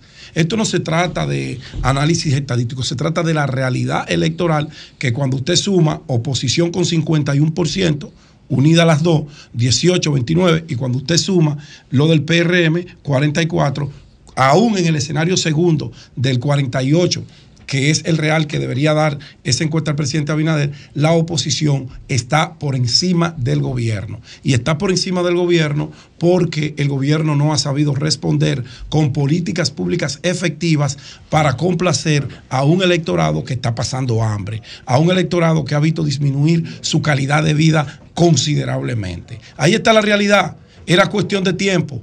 Ya ninguna firma encuestadora se va a arriesgar a publicar lo que no es la realidad. Una oposición desafiante, un gobierno en decadencia y un electorado ansioso de que le renueven esas autoridades para volver al progreso. Finalmente, lo del Colegio de Abogados, maestro, solamente, muy breve, lo del Colegio de Abogados muestra cómo el Partido Revolucionario Moderno quiere a las malas tomar un gremio. Ya lo hizo con el AMPA, lo militarizó, sacaron a patadas y ahora lo quieren hacer en el Colegio de Abogados de la República Dominicana, que se expresó, que se manifestó a favor de los candidatos de la oposición, porque así marcha el país. Militarizar un colegio como el de abogados, donde son especialistas en manejo de leyes, es un abuso por parte del gobierno. Yo recuerdo, no solo en el AMPA, eso mismo le querían hacer a Iván Lorenzo con la senaduría de Elia Piña que se metió el PRM con todo para allá, a arrebatarle el triunfo, a arrebatar la voluntad popular. En el Colegio de Abogados, cuando iba por el 56% de los votos, la comisión electoral habló claramente cuál era la tendencia para el triunfo eh, de esas elecciones. Ahora quieren anular elecciones. No, los abogados nos manifestamos nos manifestamos y hay que respetar la voluntad popular que dijo que Trajano Vidal Potentini y los aliados ganaron las elecciones en el Colegio de Abogados. El gobierno no tiene por qué militarizar una institución, un gremio. Eso es un abuso de poder que puede tener seguro el gobierno que la oposición no se lo va a permitir, Julio. Cambio fuera.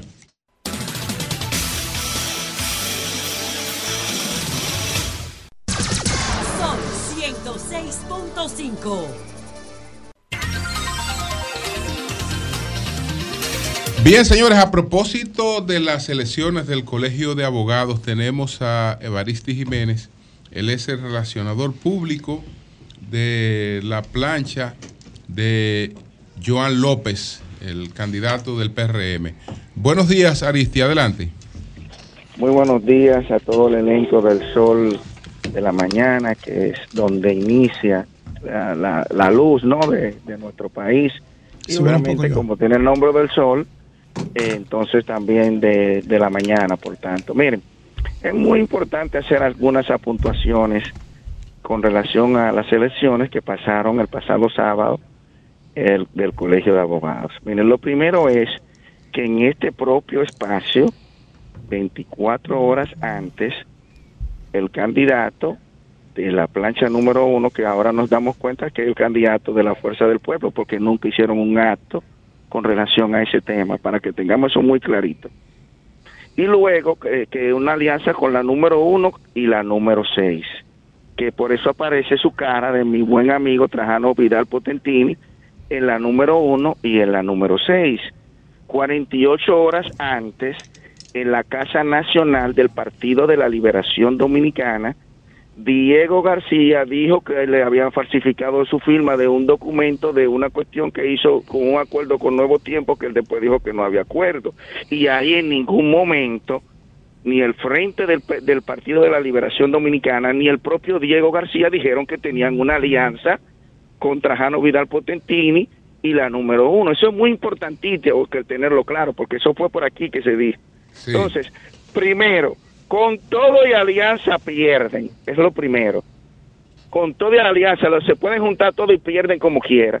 Y ahora yo le voy a aclarar, como hice una vez César Pina Toribio en unas elecciones, y mi buen amigo ya ha ido de tiempo, el secretario general del Partido de la Liberación Dominicana en ese momento, Reinaldo Pared, si ellos no tienen las actas, nosotros se las podemos mandar, si su delegado no se la dieron porque perdieron y no, cuando la gente pierde, ustedes saben que dejan todo votado. Nosotros se la podemos, se la podemos mandar a las 105 actas para que la cotejen como quiera, porque ninguna posibilidad electoral no le dan los números.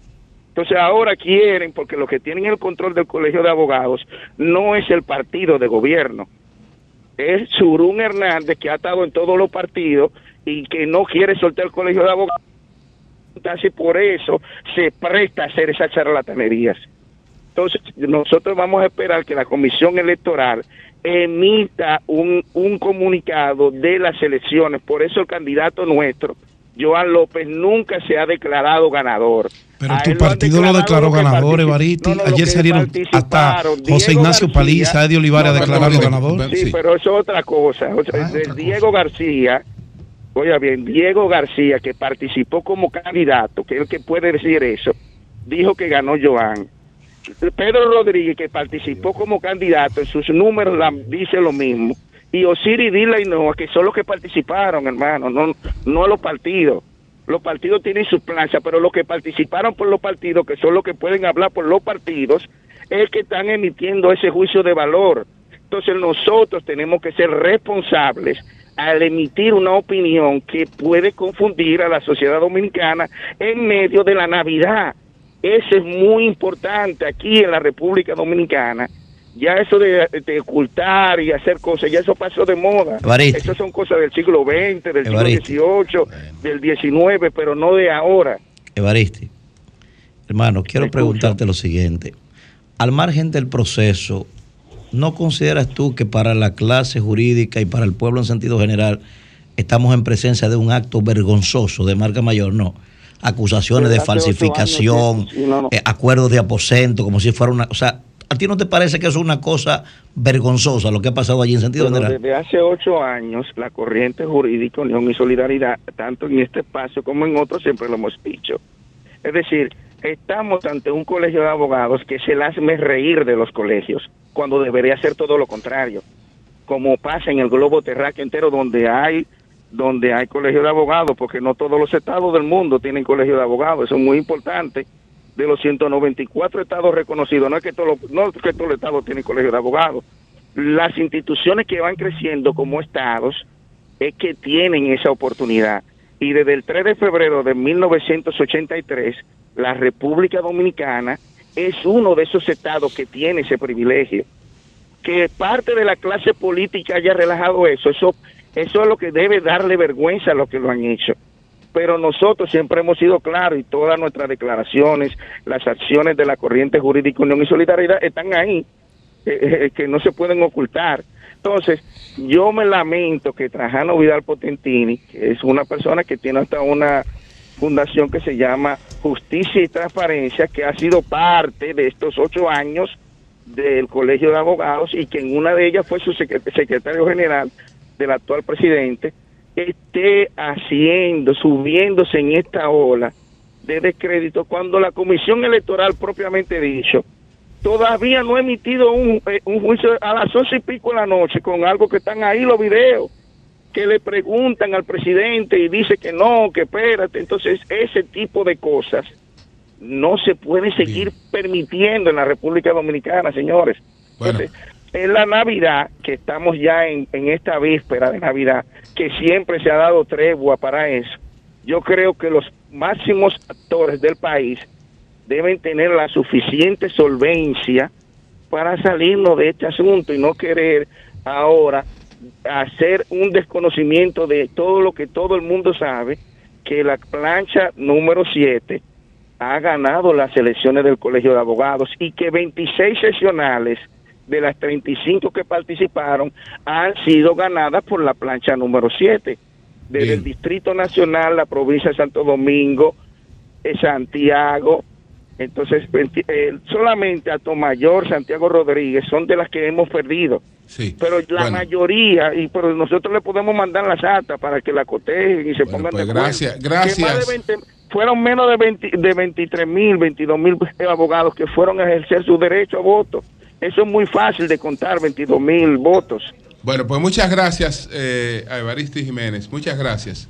Muchas gracias. Bueno, en breve, en breve vamos a hacer la conexión con la transmisión del acto de entrega de libros eh, con la participación del presidente de la República, eh, el presidente Luis Abinader, desde el Liceo Nuestra Señora del Carmen. Eso es en breve, en breve que el presidente estará entregando libros aquí en el Liceo Nuestra Señora del Carmen. Cambio y fuera.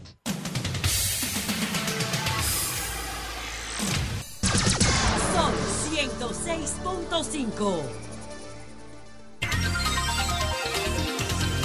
Señores, nosotros en breve vamos a hacer una conexión con una transmisión hoy en un acto que tiene el presidente Luis Abinader, el ministro de Educación, están pues entregando, eh, haciendo una entrega especial de libros hoy en el Liceo Nuestra Señora eh, del, Carmen. Una observación, don Julio. El acto, el acto me dicen que es el cierre de la entrega de libros. O sea, el último libro que se va a entregar, ya el gobierno dominicano ha entregado 6 millones de ejemplares, ¿verdad? Y en este acto, el presidente va a hacer un acto simbólico, ya entregando el último libro de esta jornada y decir. ¿El último libro o los últimos? El último, el último, el último libro. ¿El último? Sí, de los, seis, de los seis millones. Bueno, vamos a entrar en conexión con el acto. Adelante.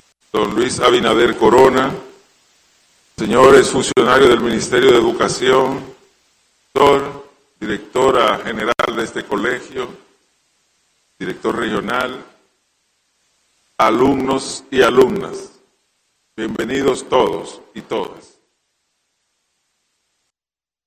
El libro de texto es fundamental en el proceso educativo. Ayuda a los alumnos a concentrar la experiencia formativa y orienta al docente y a los padres sobre los contenidos curriculares y los enfoques metodológicos priorizados en el currículo. Es el intermediario natural entre los decisores curriculares a nivel nacional y los que intervienen directamente en el centro en el proceso de aprendizaje, docentes y alumnos. Es una herramienta pedagógica imprescindible para que los niños y niñas logren los resultados de aprendizaje esperado conforme a los logros establecidos, al nivel de logro establecido en el currículo. Su elaboración es parte de las actividades misionales del Ministerio de Educación. Tanto los estudiantes Todos los estudiantes deben tenerlo de manera gratuita para apoyar el principio de igualdad de oportunidades establecido en la Constitución de la República y en la Ley de Educación 6697.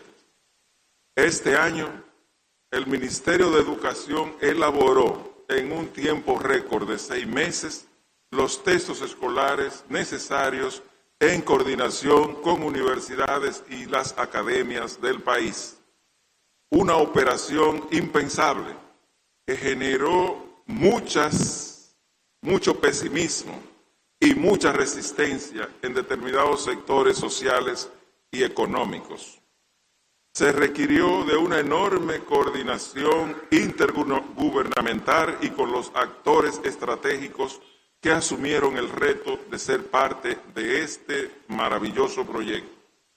A todos nuestro agradecimiento y el agradecimiento del gobierno del presidente don Luis Abinader Corona. Se concertó la elaboración de 195 libros de texto, de los cuales 72 ya están disponibles de modo digital en el portal libro abierto miner.edu.do y de manera impresa. Los demás se irán incorporando poco a poco. Se hará además una segunda serie de documentos impresos para ser puesto a disposición de la población estudiantil y la sociedad dominicana. Todos los alumnos del país tienen hoy los textos que necesitan para el proceso de aprendizaje, recurso indispensable para que la relación pedagógica sea más concreta y de más autonomía para los alumnos. Se distribuyeron, elaborados por nosotros, más de 7 millones de libros y al mismo tiempo asumimos una parte de libros que estaban ya en, el sistema y estaban en almacén, por lo cual 8.5 millones de libros fueron entregados en tiempo oportuno a los estudiantes. Es bueno indicar, señores y señores, que en 10 años es la primera vez que los libros se entregan antes del mes de diciembre en su totalidad. Todo el tiempo había atraso en esa materia, incluyendo algunos años en donde se llegó hasta marzo para entregar los libros, quedando dos o tres meses de actividad educativa. También, y esto es muy relevante, es la primera vez en 10 años que los libros de secundaria están en las manos de los alumnos. Esos libros, sin duda alguna,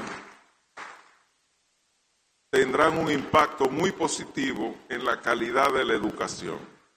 Nosotros confiamos que la explotación de estos libros por parte de nuestros alumnos contribuyan al cambio en la orientación de la educación que la sociedad dominicana necesita.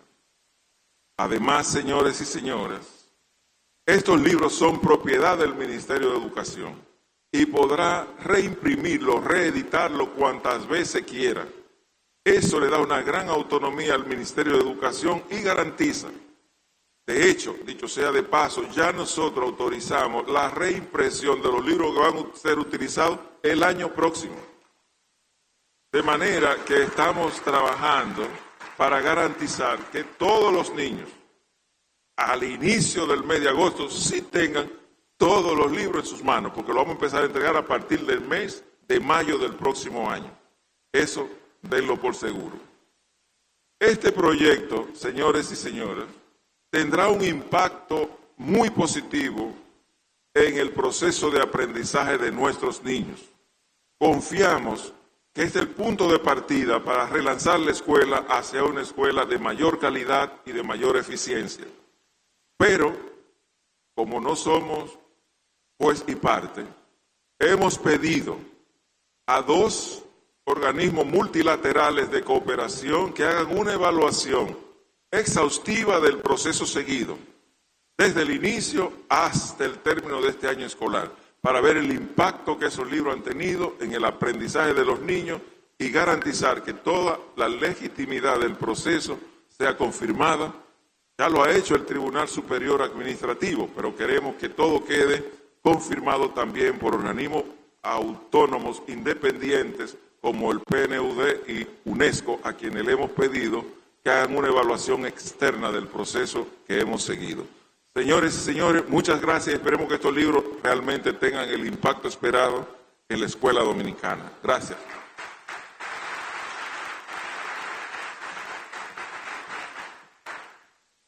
Muchísimas gracias a usted y al gobierno de la República Dominicana por este esfuerzo titánico para que todos los estudiantes dominicanos tengan libros de calidad. Y es que Decíamos que estas son excelentes noticias y por eso se están difundiendo a través de medios de comunicación masivo en este momento. En vivo estamos por 56 canales de cable a través de nuestra plataforma educativa y cultural EduMás. Una transmisión en vivo de la Z101 y el Sol de la Mañana. Saludamos a todos, a todos quienes están en sintonía, además de 2000 500 canales digitales en vivo quienes se unen a este día y esta fecha histórica, porque sin dudas es un esfuerzo que hemos hecho para lograr que después de 10 años sin libros actualizados en las aulas, hoy todos tengan acceso a ellos, tanto físico como digital. Cabe resaltar que esto, con esto no solo impactamos la educación dominicana, sino también la familia dominicana y su economía Porque cuando decimos que estamos cambiando el país desde las aulas, es porque entendemos que es desde aquí, desde el centro de la escuela, donde forjamos la patria. Y precisamente esa es la convicción que ha tenido el primer mandatario de la República desde el primer día de su gobierno. Recibimos al excelentísimo señor Luis Abinader Corona, presidente constitucional de la República.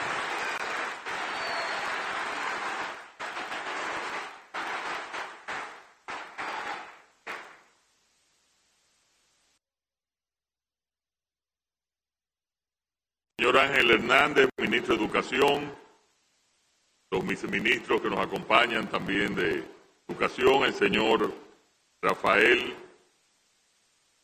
Figari, director regional de Educación, señora Francia Chalas, directora distrital, y nuestra querida hermana Niurka del, de la Virgen del Carmen, directora del Liceo Escuela de Nuestra Señora del Carmen. Y otro aplauso a los muchachos de aquí, un aplauso.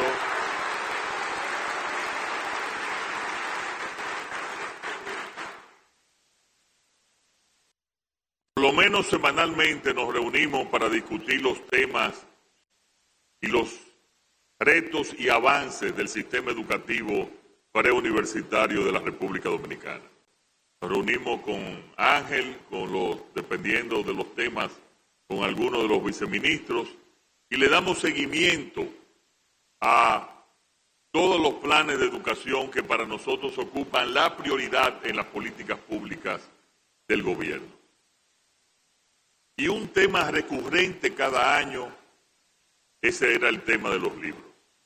Para mí, inaceptable, porque están los fondos ahí y realmente era una situación que cada año veíamos con ansiedad y también con deseo de resolver. Obviamente los primeros dos años fueron años difíciles de nuestra gestión porque estuvieron impactados en gran parte por la pandemia. Ustedes mismos en gran, muchas veces no vinieron, no tuvieron que venir durante casi un año completo casi y, un 70% también del 21 del año escolar 2021-2022. Pero en este nuevo año ya completo nuestro, le pedí al ministro y ellos también con, con todas sus intenciones y trabajo, como lo han venido desarrollando, que teníamos que tener todos los libros. Y este es un hecho trascendental, porque ya tenemos todos los libros en físico y también digital. Y lo importante es que de ahora en adelante, a partir ya de ahora, de este momento, y empezando también el próximo año escolar, le podemos garantizar que van a estar todos los libros con sus modificaciones, con las adaptaciones que hayan que hacerle, van a estar al inicio del próximo año escolar como debe de ser. Y yo les dije,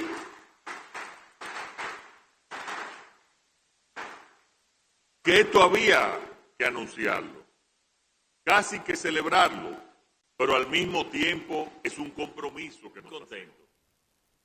Contento de que hemos empezado a cumplir con nuestra labor, con nuestros objetivos,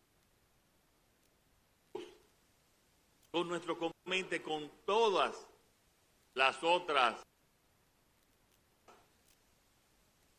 era con nuestra labor, con nuestros objetivos, con nuestro compromiso. Y que hoy, conjuntamente con todas las otras herramientas que ustedes tienen aquí en educación, le estamos dando ya con los libros una base fundamental para que también puedan aprender más, aprender mejor y realmente cumplir nosotros con los objetivos que tenemos de mejorar la calidad de la educación, con ese, ese gran, este gran eslogan que es que cambiemos el país desde las aulas. Y eso es lo que nosotros buscamos, que este país cambie desde las aulas, que ustedes sean los motores del cambio de la República Dominicana, para que tengamos mejor educación en todas las áreas, para que ustedes sean mejores profesionales.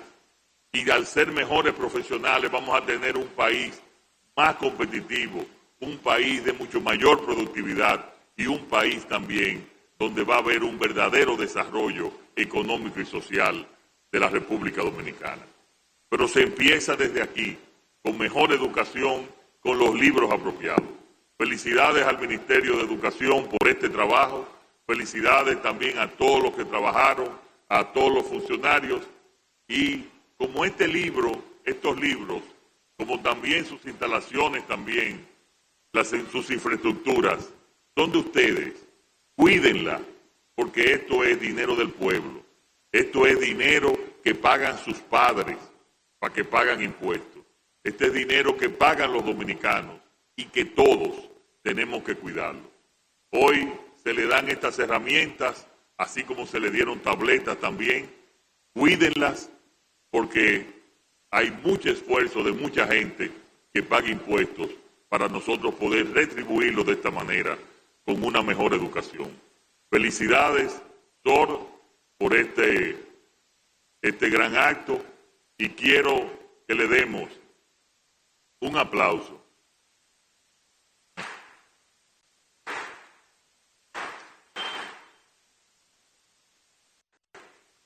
les demos un aplauso a ustedes mismos. Le demos un aplauso a su dirección, a Sor Niurka, un aplauso al Ministerio de Educación y un aplauso también de compromiso de que todos trabajamos por una mejor educación en la República Dominicana. Muchas gracias y que Dios los bendiga a todos y a todas.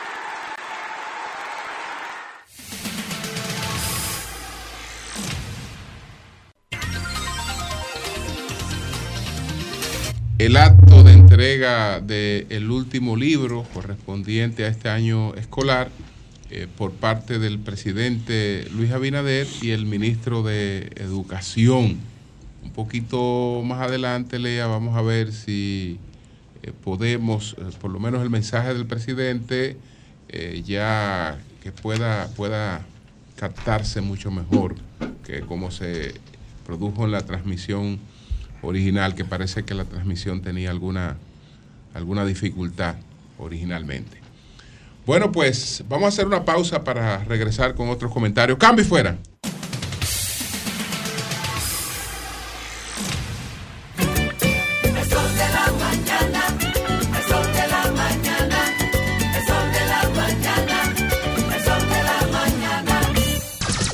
Son 106.5 las nueve, dos minutos. Buenos días, José, adelante. Bueno, gracias, Julio. En esta mañana maravillosa de este 4 de diciembre, ya comenzando la semana laboral y vamos a tocar breves tres temas por las limitaciones de tiempo que tiene esta coyuntura electoral. Yo quiero resaltar la, inauguración de la entrada de, Santiago, que tiene varios aspectos a resaltar, una avenida urbana como la están definiendo eh, los responsables de su construcción y entonces que no solamente incluye la actualización de la entrada de Santiago, sino también saneamiento de ocupaciones ilegales. Eh, nos decía Mícalo Bermúdez cuando hicimos el programa allá en La Penda y el director de asistencia vial que la autopista Duarte, escuchen esto, señores, para que entiendan el diagnóstico del caos del tránsito y el transporte en RD, tenía 132 intervenciones ilegales. Oye, 132. ¿Qué significa una intervención ilegal? Que usted pone una venta de batata en la calle y usted rompe la autopista para que los que van en vía contraria puedan ir a comprar batata. Usted tiene una venta de cerdo, una venta de alfombra, una venta de perro, una venta de semilla de cajuel, una cabaña, una bomba de una estación de combustible y usted rompe la autopista Duarte para que las personas que van en vía contraria puedan acceder a su negocio. Eso, a ese nivel de desorden, ha llegado aquí la seguridad vial. Y en esta, en esta transformación, porque no solamente la, entrada de Santiago, es toda la autopista Duarte que se está eh, remodelando, se van a corregir estas 132 entradas ilegales que si no se cambia la, la patrulla de asistencia vial por una vigilancia de, de, de, seguridad vial, que deben ser patrullas de seguridad vial, no asistencia vial, entonces esto va a volver a lo mismo. Pero esta obra hay que saludarla, las características de la obra son 8 kilómetros desde el Hotel Odelpa hasta el monumento de la restauración, una carretera que ha sido convertida en una autovía urbana con 6 carriles, 3 en cada sentido, con 28.8 metros de ancho. Ah, hay que decir, señores, un momentito, antes de que pueda pasar a otro, a otro tema o terminar este. Eh, pues tenemos en la línea telefónica a Miguel Cruz, la persona que está acusada. Miguel Cruz, alias Caranday. alias, alias Caranday, el que está acusado de la muerte de. Pero está preso él, ¿no? Orlando Jorge Mera, él es ministro. Persona. Sí, de Medio Ambiente. Buenos días, Miguel. Miguel Cruz, adelante. Orlando Jorge Mera. Orlando Jorge Mera para apoyarlo a nivel nacional en, el, en las elecciones del 2020. Dinero que lo que le presté a él y a Orlando. Miguel, Miguel, espera un momento. Miguel, espera un momentito. Repite lo que tú decías. Con un poquito más de calma. de pausa, por favor. Inicia de nuevo, por ejemplo. De nuevo. Sí, ajá. Empiezo de nuevo. Así es, así es. Ok. A la opinión pública, Luis Abinader le dio una manipulación criminal eh, a mi expediente política e ilegal, e ilegal, usando el poder del Estado para ocultar a todo el mundo una estafa de más de 3 millones de dólares, alrededor de 200 millones de pesos dominicanos a mi persona, dinero que se usó para hacer la estructura política que usó Orlando Jorge Mera para apoyarlo a nivel nacional en las elecciones del 2020. Dinero que le presté a él y a Orlando Jorge y se dio ese y ese día cuando me iban a dar supuestamente 500 mil dólares. Orlando intentó matarme con un arma que tenía y me vi en la obligación de defenderme y todo fue cambiado y manipulado en el expediente. Y de manera ilegal, dinero que me lo gané en la importación y venta de más de 40 mil armas de fuego legal que traje de los Estados Unidos, Hungría y Turquía y Hungría y Turquía con mi empresa Caranday desde 1994. Ahora temo de muerte por mi persona y hago responsable de cualquier cosa, cosa que me pase a Luis Abinader por haber por estarme negando atención médica, atención que requiero urgente por mi condición de salud de salud ya que no puedo respirar casi y me duele la herida mucho de la operación que tengo en el pecho del corazón. Y desde hace un año mm, más o menos no me quieren llevar al médico a darme atención y, y me duele mucho y tengo mucho miedo por mi vida porque aquí se he sido objeto de los peores maltratos y humillaciones a que ser humano pueda ser sometido como chantaje. Atentamente, Fausto Miguel Cruz de la Mota. Miguel. Dígame. Sí, cédula, bueno, iba a dar tu, todos tus datos. Miguel, eh, bueno, todas las versiones iniciales sobre el suceso dicen que Orlando estaba desarmado en su despacho, que tú fuiste incómodo que él pidió que te dejaran pasar porque entendía que te podía disuadir y que eh, tú eh, le disparaste inmediatamente. ¿Hubo diálogo entre Orlando? No, no. Sí, claro, ese día estábamos, habíamos acordado que me iba a dar 500 mil dólares del dinero que me debían. Lo único que no, fuimos en discusión porque eh, el dinero no estaba y, y, discutimos y eso.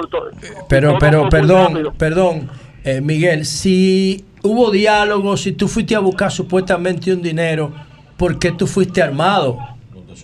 Sí, yo siempre ando armado. Pero tú, tú puedes entrar, tú puedes sentar armado, pero tú no puedes ir armado al despacho de un ministro porque yo era yo era su asistente personal desde hace 25 o 30 o 30 años. Miguel. Siempre andábamos juntos y siempre yo andaba con él eh, con la ametralladora que yo andaba, siempre andaba con él. Es cierto que tú es cierto que Miguel, es cierto que tú antes de ir a, al despacho de Orlando a quien fuiste a buscar fue al consultor jurídico en el ministerio y no, estaba ahí, estaba de viaje. absolutamente mentira. El dinero que yo se lo presté fue a Orlando Jorge, que se lo di en la mano. y tú tienes prueba de y, fue tú tienes prueba de que tú le prestaste eso y de que ese día te iban a pagar ese dinero. Sí, él me dijo que le diera el mes de mayo, fue para, para, para, pagármelo, pero mm, al, pasar mayo yo lo llamé y me dijo, ve, ve el lunes, que ahora yo estoy fuera del país, y entonces fui el, ese lunes a buscar supuestamente 500 mil dólares. Miguel, ¿y por qué ir al ministerio? Dígame. ¿Por qué ir al ministerio, escúchame Manuel, a buscar la devolución de 500 mil dólares? ¿Ese dinero te lo iban a entregar en efectivo? En efectivo, yo siempre nos manejábamos en efectivo, siempre, desde hace 25, o 30 años. Miguel, Usted dice, usted dice que Orlando lo iba a matar a usted con un arma que tenía y que usted tuvo que defenderse. Yo le pregunto, a ver, porque a veces pienso que hay algo, falta la lógica ahí. ¿Usted no cree que si él hubiese tenido intención de matarle, como usted dice, lo cita quizá para una zona baldía, a donde usted, o sea, citar a una persona de que para mi despacho, para matarlo en mi despacho, y, también se hubiese asegurado de que usted no entrara armado para él tener la oportunidad de matarlo. o sea, no hay una, no, hay una, que se una discusión. y, la y la desproporción. Y la desproporción, porque es que Miguel se dice que tú le descargaste el arma okay, adelante. ¿Qué usted puede decir de eso, Miguel? es absolutamente mentira.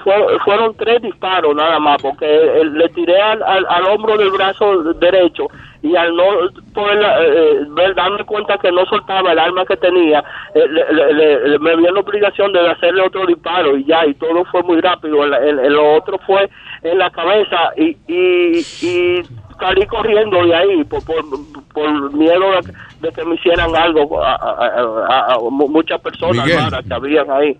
Miguel, ese supuesto, esa supuesta deuda, ese supuestos aportes tuyos, ¿fueron de manera parcial en distintas etapas? Eh, ¿Tú estás acumulando una deuda de distintas etapas o fue un dinero que tú supuestamente buscaste junto? No, yo le daba a él de a 100 mil dólares, 50 mil dólares 200 mil dólares, la, cantidad más grande que le llegué a dar fueron de 400 mil dólares. Y todo hizo mucho más de, o sea, así a grosso modo, 3 millones de dólares, pero fueron mucho más de ahí. ¿Y a, cambio de qué tú le dabas ese dinero? Supuestamente ese dinero que tú le dabas, ¿a cambio de qué tú se lo dabas? ¿O le prestaba? Bueno, eh, eh, eh, estábamos haciendo vida política desde ese tiempo, que él era, aspiraba a la Secretaría General del PRD, después aspiró a la, a la, a la, a la, a la, a la, a la senaduría de Santiago y después nos involucré, yo en la, en, la, en, la, en la fundación del PRM. Y, y ese supuesto eh, autorización o permiso de la empresa extranjera que tú estabas buscando de que para sacar del país unas baterías usadas, ¿cuál es la realidad de eso? Bueno, la realidad de eso es que yo conocí a esa persona y me estaba, o sea, querían eh, eh, eh relacionarse con, con, el medio ambiente y yo le conseguí una cita con el ministro. Eso eso fue lo único. Pues, mi negocio es la importación de armas de fuego. Eh, Miguel, tú hiciste una inversión en una campaña política con miras a que cuando esa organización ganara, ese dinero se te retribuyera con favores políticos en algunos ámbitos. El, acuerdo era que, que, ya yo estoy operado del corazón y ya yo me tengo que retirar, ¿entiendes? Y Luis Abinader me prometió en la Casa de Orlando en el 2019 y el 2018 aproximadamente, que nos vimos allá, que me lo iba a pagar. Pero, te lo iba a pagar con. Pero que tú nunca le hiciste aporte, digamos, a Luis. bueno, la, la, la, estructura política a nivel nacional con que Orlando lo, apoyó a él fue con ese dinero. Pero eso es otra cosa, pero ya son cosas, son cosas diferentes. No, no, no, hay una deuda directa. La política a nivel nacional, con que Orlando lo, lo, apoyó a él en las elecciones del 2020. Hoy, ¿cuál es, ese dinero que se hizo. Hoy, ¿cuál es tu aspiración, Miguel? ¿Qué, qué, cuál es tu aspiración en estos momentos?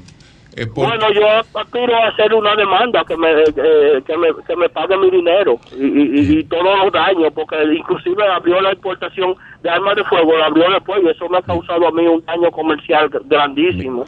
Y daños emocionales y me ha causado y, daños psicológicos, eh, humillaciones usted no se imagina todo lo que yo he sido sometido aquí. Miguel. No me, no me están negando atención médica. ¿Dónde tú estás ahora, Miguel? ¿Dónde tú estás ahora? ¿Y, ¿Y cómo tú puedes llamarnos si se supone que tú tienes tu derecho civil limitado por la acusación de asesinato? Bueno, eh, eh, eh gracias a Dios tengo, me, me prestaron este teléfono que es un maquito pero estoy seguro que desde que termine de hablar con ustedes ya me lo van a... Tú estás en la celda número 20. Eh, sí. Miguel, Miguel, Miguel, Miguel, Miguel. Virilio. ¿Te sientes arrepentido de haber matado a tu amigo Orlando Jorge Mera? Claro, ese era como mi hermano, como yo no lo voy a estar arrepentido. Después de, después de, que nos fajamos a discutir, yo necesitaba ya que me devolviera el dinero para retirarme porque no estoy, no, no, estoy bien de, la salud. De, esa operación del corazón que tengo en el pecho, me duele muchísimo y, me niegan atención médica y no me quieren llevar al médico desde hace un año aproximadamente. Miguel. Y hago, responsable a Luis Abinader de lo que sea que me pase. Miguel Cruz. Él, está al tanto de todo. Miguel Cruz, eh, el, el hecho de que tú tomaras la decisión de ir al despacho de él y que pasara lo que pasó lamentablemente, hay quienes dicen que eso se debe a que se te había negado el permiso, parece que a alguien que tú estabas gestionándole para una grancera. Para, yo no, no, no, no, Yo fui a buscar 500. Usted vio eh, en, el video que yo tengo, que, salgo, cuando de ese día, que, que me iba a ir del país. Que, saliste de tu casa con una maleta en el ascensor. Sí, eso fue para ir a buscar esa cantidad de dinero, 500 mil dólares en efectivo, que no le caben a uno en la mano, que habíamos acordado desde hace casi dos meses que me lo iba a dar. O sea, tú subiste con la maleta, tú subiste, tú andabas con la tú entraste con la maleta al despacho. Y la maleta estaba vacía. yo, yo, yo lo parqué en mi parqueo abajo, eh, esperando que, que verlo a él, para que me diga, ver, subo a buscarlo y bajamos a buscar la maletica para echarlo, para, para después irme. Miguel, Miguel, escucha esto. Usted nos dice a nosotros y, puede escribir con naturalidad que usted le dio tres tiros a, Orlando, ¿verdad? Y usted lo describe inclusive hasta en los lugares en los que usted le dio los tiros. Y nos dice a nosotros inclusive que esa persona le debió un dinero, que usted le entregó tanto y que él lo iba a matar a usted y usted se defendió. O sea, usted ha salido después de todo esto, digamos que a matarlo otra vez, ¿verdad? En los medios de comunicación. Entonces, cuando Virgilio le pregunta si usted se arrepiente, usted nos dice llorando que será su hermano. Yo quiero preguntar lo siguiente. Déjeme preguntar lo siguiente. ¿A usted lo ha visto algún psiquiatra en este proceso? Déjeme, eh, déjeme, Miguel, ¿usted se ha visto con un psiquiatra en este en este proceso? ¿Lo ha visto? ¿Usted lo ha analizado? ¿Algún médico? A mí no me han querido llevar al médico de ninguna manera. Pero un psiquiatra me refiero, no un galeno cualquiera, un psiquiatra, ¿lo ha visto? Porque es que hay como cierta incongruencia. Que, yo estoy loco y, que, y que vendí más de 50 mil armas de fuego eh, en este país, líder del mercado, con mi marca Caranday. La, la más conocida en el, en el mercado es para una persona que esté loca. ¿Cómo tú te mantienes en la cárcel, líder? Si todo el mundo sabe que en la cárcel el que no tiene cuarto la pasa mal. ¿Cómo te mantienes? ¿Cuál es la relación con tu familia? ¿Cómo, cómo, cómo tú te la buscas ahí adentro para que para tener un espacio cómodo? Mi, mi, mi, hija me manda algo para yo poder estar aquí. Y yo y, y, y, y, y acuérdese de lo que yo le acabo de decir. Yo he sido el, el, mayor importador de armas de fuego en toda la historia de este país. Inclusive la he tenido ensambladora aquí para ensamblar a la que traje de Hungría. ¿Y, quién te está defendiendo ahora? armas de fuego. ¿Y quién te está defendiendo? ¿Cuáles son tus abogados ahora mismo?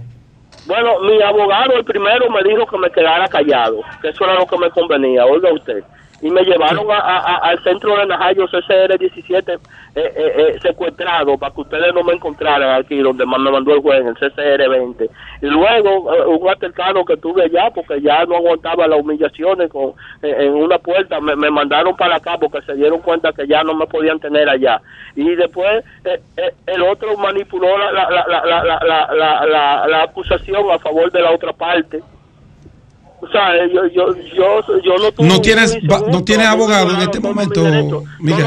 el, el, arma, el arma que él tenía fue desaparecida del lugar del hecho. Y, inclusive añadieron pruebas, otra la, la quitaron, otra la pusieron otra, eh, cuando yo mencioné el nombre de Eduardo San Lobatón, el director general de aduana, le pusieron en el expediente Eduardo Sandoval Lobatón. Cuando yo mencioné el nombre de la persona que sabía que él tenía el arma, se lo cambiaron, le pusieron Jacín Terreroque y se llama Jacín Terrero. Eh, eh, ¿quién es tu abogado en estos momentos? ¿Quién es tu abogado? ahora mismo no tengo, ustedes, la, la, opinión pública. Tú puedes, tú puedes Miguel, tú puedes narrar brevemente eh, eh, lo que pasó ese día, después del video que tú sales de tu casa, que se ve que tú bajas con una maleta que pensábamos que era para irte de viaje. Ok, y, si había alguien más. Antes de llegar al despacho de Orlando, ¿qué pasó? ¿Por dónde tú pasaste? ¿A quién saludaste? ¿A quién viste antes de entrar? ¿Y qué hiciste después que cometiste el hecho? No fui donde Currín, porque él todavía... ¿Quién es Purrín? ¿Quién es Purrín? ¿Quién es Purrín? Purrín es el hijo de, Juan Manuel Cuervo de Sangles. ah, ok, sí. Ese testificó. desde los tres años le da, somos amigos. ¿Y qué tú hablaste con Purrín? No, fui a hablar con Currín y le dije, mira, no, estoy aquí hoy porque él sí sabe de la deuda que, que, que, que, que me tenía. Mira, él me dijo que me iba a dar 500 mil, contento estaba y esperando que él me llamara para pa, pa, pa ir a buscar el dinero, subir con la maleta.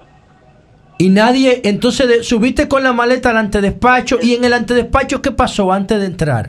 ¿Cuánto no, yo no subí con la maleta, él me dijo, él, él me dijo antes de, de, de, de, después que pasó como a las once y pico por WhatsApp, que, que, que, no me podía atender, que fuera mañana, así mismo, pero entonces cosa que me incomodó bastante y subí al despacho y, y entré al despacho y le dije, pero ven acá, después que tú me vienes y me dices que, que, que, que este que venga hoy desde hace un, un, mes y pico y entonces ahora me va a decir que, que ahora que me aguante no, que, que, no puedo, que yo te di una camioneta, que te había dado 200 mil pesos, que esto. Ahí fue que nos fajamos a discutir cuando, él intentó. ¿Y, quién te dejó? ¿Y tú, la puerta estaba.? El calibre 38 que tenía en el bolsillo del pantalón derecho. Miguel, ¿la puerta estaba abierta o alguien te abrió la puerta? ¿Quiénes estaban delante de él mismo, él, él mismo en persona me la abrió la puerta, él eh, mismo, porque eh, él y yo, yo era su asistente financiero. Yo era como quien él dice, su asistente financiero. Miguel, tú que conoces a Orlando desde hace tanto tiempo tiempo, ¿alguna vez lo viste usar un arma de fuego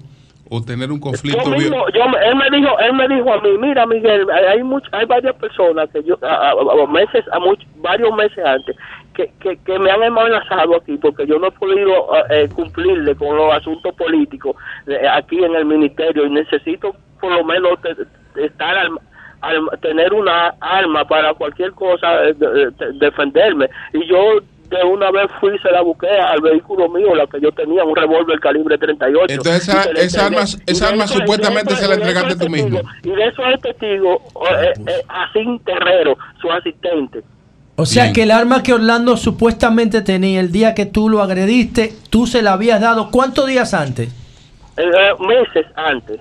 Jacín Terrero es, es testigo de eso. Perdón, y, tú tienes, y tú tienes, tú tienes prueba, Miguel. cuando tú tienes... yo mencioné en el expediente, eh, en el juicio, le pusieron en el expediente Jacín Terrero que para cambiarle el nombre, para desvincularlo. Tú tienes prueba de que, de que esa arma es tuya, la que él tenía. Tú tienes evidencia, papeles. Sí, esa arma la, importé yo junta como con 10 más de esa misma, de los Estados Unidos. Bueno, finalmente. Y, me la entregaron allá de Defensa. Tu papá. Ah, perdón, perdón, Pedro, esto es muy importante. Antes, antes de, de, que Pedro te haga hoy, Julio, una pregunta. Cuando tú cometes el hecho, ¿Cómo tú logras salir del ministerio si ahí se armó un caos grandísimo? ¿Qué tú hiciste? Yo, diría que fue Jesucristo, el mismo Dios que me sacó de ahí. el mismo Dios que me sacó de ahí. ¿Cómo? ¿Cómo fue? ¿Tú puedes narrar eso? Dios te ayudó a ir, tú, puedes narrar, tú puedes narrar qué pasó después que tú viste que Orlando cayó. Salí por otra, puerta, salí por la otra puerta que usaba el privada, el ministro, que daba la escalera y, a otro ascensor desde atrás. Y, y, en vez de ir por el ascensor, bajé por la escalera al otro piso y porque había un, una confusión, corre, corre en el edificio entero y nada, la confusión me, me, me, me me, me, y Dios me sacó de ahí. Pero tú no te fuiste, tú no te fuiste en tu vehículo, tú te fuiste a pie. No, no, yo me fui en un motoconcho que cogí ahí en la Luperón hasta la iglesia para entregarme. Ay, que tú saliste a pie y dejaste tu carro abandonado. Claro, era imposible salir. Mira, finalmente, de mi parte. Finalmente, Pedro. Eh, tú hablas de una relación de infancia prácticamente con el fenecido o el malogrado ex ministro Orlando Jorge Mera. La, relación de infancia que yo tengo es con Currín, el hijo con Cuervo de sangre. tu papá, tu papá o algún familiar cercano tuyo tuvo vinculación con el gobierno de, de, del expresidente Salvador. Sí, mi papá fue el piloto del helicóptero presidencial y, y, agregado militar en Francia y estudió en la escuela de, guerra francesa. Mi papá fue, porque se murió de mal de Parkinson. Eh, fue un oficial, jefe de la Fuerza Aérea de este país y inspector general de las Fuerzas Armadas cuando Balaguer y, y, jefe de la Fuerza Aérea cuando Balaguer y también fue eh, eh, eh, director general de Aeronáutica Civil. O sea, mi papá era una persona muy calificada y muy preparada, fue piloto del helicóptero presidencial de tres presidentes. ¿Cuál era el nombre de tu padre completo? Fausto Miguel Cruz Ramírez, mayor general, piloto, maestro piloto de la Fuerza Miguel, de mi parte, por último, el informe forense dice que Orlando tenía 13 disparos. Claro. Por un eso lado. es mentira. No, no. es mentira. Ok. Tú dices. Porque ellos, ellos, ellos añadieron un casquillo eh, eh, en la escena del hecho y quitaron el revólver y, añadieron un casquillo que dicen, ah, estaba ahí, él disparó, pero no dicen dónde están los impactos ni, ni, ni, ni, ni nada. Otra cosa, hermano, cuando... Todo, eso, todo fue con una manipulación política criminal e ilegal, eh, eh, eh, usando el poder del Estado que se hizo. ¿Dónde, dónde, dónde, Jenny, dónde, ¿Dónde Jenny Berenice te entrevista por primera vez? ¿En la iglesia, cuando el padre te entregó? Ah, ah, no, esa fue la primera que me dijo a mí que me iba a echar 40 años. Ok, pero ¿dónde fue que ella te abordó? ¿En la iglesia? En la iglesia. ¿Y qué, ¿y qué hablaron ustedes en la iglesia? Que ella te preguntó, ¿se puede decir? Bueno, ahí eh, eh, me llevaron esposado a, a, a, donde la oficina de ella y allá Miguelina, mi hija, que no tenía, oiga, nada que ver, decirle, me quiero presa. Ella fue a, ver que cuando yo la llamé, Miguelina, sabe lo que pasó, y le dije lo que pasó y arrancó para allá, pues de mí fue sin saber nada, nada y, lo humillaron y le hicieron con, maltrato que usted se puede imaginar. ¿Y, qué, tú habla, ¿Y qué hablaron tú y Jenny Berenice en la iglesia? Eh, eh, hablamos en la oficina de ella, no, yo, Miguelina, porque Miguelina le dijo, no, y, y cuando él, porque yo le había dado también un dinero prestado que nunca me pagó para él comprar, para pagar una parte de una eh, eh, eh, de una villa que compró en casa de campo y Miguelina sabía eso. ¿Y por qué no? Y me dijo, porque ustedes no dicen eso? Porque había, ya estaban en esa oficina dos o tres que iban, te vamos a echar 40 años, qué sé yo qué. O sea, como que yo era el criminal más grande de este país y yo lo que hice fue defenderme y salí corriendo de ahí. Bueno, entonces Miguel, tú lo que quieres es que se te permita ver, ver un médico, atender tu salud oiga, me duele muchísimo la lengua y ya el oído izquierdo no no escucho nada y donde tengo la, la, la, la, herida de esa operación del corazón, todo eso me duele muchísimo y casi no puedo respirar. Bien. Y me niegan más, eso hace un año, no me, no me quieren dar atención médica, me la niegan. Y he sido esto de los peores maltratos y humillaciones que se le puede hacer a una persona aquí como forma de chantaje. ¿Hasta, hasta ahora a qué nivel está tu proceso? Eh, eh, no, ya me, me, me, me, condenaron al vapor. en primera instancia. La medida de, coerción eh, en mayo a, a 30 años. Ya, ya tiene una primera. ¿Y tú apelaste? ¿Tú apelaste? No tiene ni abogado. no, no, no, apelé porque. ¿eh? Lo, lo, oh, no le estoy diciendo que los abogados lo manipularon ellos. Lo mío. Si no apeló eso, entonces ya adquirió la calidad No, pero si él no tiene abogado, le pueden poner un defensor. Claro, defensor, público. Sí, no, pero, pero que yo no, yo no apelé, porque dígame, eh, eh, eh, un abogado del Estado, dígame usted, que, que bueno. si, a favor de quién va a estar. No, ya. Si bueno, los míos privados se, se fueron de parte de ellos. Bueno, señores, Miguel Cruz. Y, y, yo soy, mire, y yo soy miembro fundador del PRM. Y mire cómo me han pagado. Bueno. Bueno, pero, Miguel, tú mataste a tu amigo. Pero ¿cómo que usted le han pagado, Miguel? Yo maté a mi amigo por, por, por, una confusión que no sé, él, él, él, él quiso dispararme a mí con el revólver que tenía. Pues y la persona que él sabía que tenía el revólver le cambiaron, que cuando yo lo mencioné en el juicio, le cambiaron el nombre para no vincularlo todo fue manipulado. Usted no lo puede ver en el, en, el expediente. En vez de decir así Terrero, dice así Terrero que para, no vincularlo y, y, no, y no nadie lo llamó ni nada para que fuera a declarar. Bueno, y pues. sabía porque él fue el material bélico conmigo y el alma. Bueno, pues muchas Y allá lo vio todo el mundo. Bueno, Miguel Cruz, eh, gracias y espero que recibas las atenciones médicas de, del lugar en todos los sentidos para continuar con ese proceso. Así que muchas gracias, Miguel. Muchas gracias. Gracias, que pasen buen día. Gracias, gracias. Bueno, señores, Miguel Cruz, condenado a 30 años de cárcel por la muerte de Orlando Jorge Mera. Él eh, quería hacer un llamado, quería hablar, hizo contacto con nosotros y ahí él ha planteado eh, sus cosas en relación con, con ese hecho. vamos a hacer la pausa para. Bueno, ¿ustedes quieren decir algo? Bueno, lo que pasa es que cuando hablamos con él y ante la pregunta que yo le hice y luego Manuel vuelve y se le ustedes notan que, es una persona que está mentalmente perturbada. No hay lógica en los planteamientos. o sea, ¿cómo yo voy a invitar a una persona para matarlo a mi oficina? Está lleno de gente. Pasa que ustedes tienen que ponerse en o sea, No, no le invito para matarlo. El pellejo de la, de la Sí, sí, sí, pero una cosa, una cosa es ponerme en el pellejo de él y otra cosa es perder la lógica. No, no, él dice que por la discusión acalorada que tuvieron. No, se van a matar no, no, no. Dice, si yo voy a matar a una persona, pues lo primero que hago que Él no dijo que lo citaron para matar. Él no dijo eso.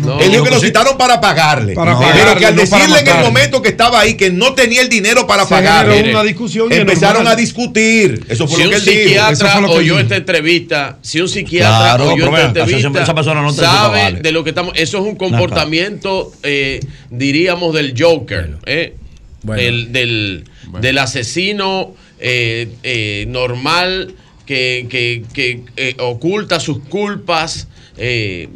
Miren cuando yo le digo algo, yo le hice una sola pregunta, porque a Miguel yo lo conozco. Yo le hice una sola pregunta a Miguel. Y le dije, ¿cómo tú te sientes? ¿Te arrepientes de haber matado a tu amigo? Porque yo sé lo que yo le dije a él. O sea, ¿tú crees que una persona, Nayib, vamos a ver. Él vamos, lo mató vamos a la ¿Tú crees que una persona que tenga la capacidad, oye, oye, oye lo que ese individuo hizo? Orlando describió, le dio un tiro en el hombro, le dio un tiro en la cabeza, le dio un tiro en el... Y cuando le pregunta a Virgilio, el mismo viene y dice, fue un hermano no, y ahí la de ven la acá, hija mi hermano. se quiebra porque, pero evidentemente él tiene problemas. Pero él está esa, yo no esa persona tiene una disociación mental. Lo estaba yo respeto lo que él dice, pero es que yo no creo que eso, te, eso no esté en juego. Para mí aquí hay dos aspectos relevantes, ¿no? Primero, ¿cómo es posible, señores, aunque nosotros como programa bueno, que un tipo tenga un capitalizamos, ¿cómo es posible para que ustedes vean sí, el sí, nivel de desorden de este país? ¿Cómo es posible que una persona que esté en ese nivel porque, porque mató a un ministro del, del Estado. Así es. No importa que sea Orlando, un ministro del Estado. Lo asesinó. Y esa persona tiene acceso a comunicarse casi media hora con un medio de comunicación. Y nadie se dio cuenta. Así como él puede comunicarse con nosotros para comentar eso, puede comunicarse en el exterior para conseguir cualquier cosa, para que le metan un arma en una comida, para que le metan droga. Ustedes no se imaginan para, para evadir, para desbaratar pruebas. Pero así como es, para mandar a hacer más cosas. de reos, cientos, pero, pero todos lo pueden hacer. Dice, cientos lo pueden hacer y lo hacen todos los días. Me prestaron un maquito. Bueno, Señores, no, pero es que así que se maneja. Vamos a hacer una pausa. Volvemos ahora. Cambio fuera.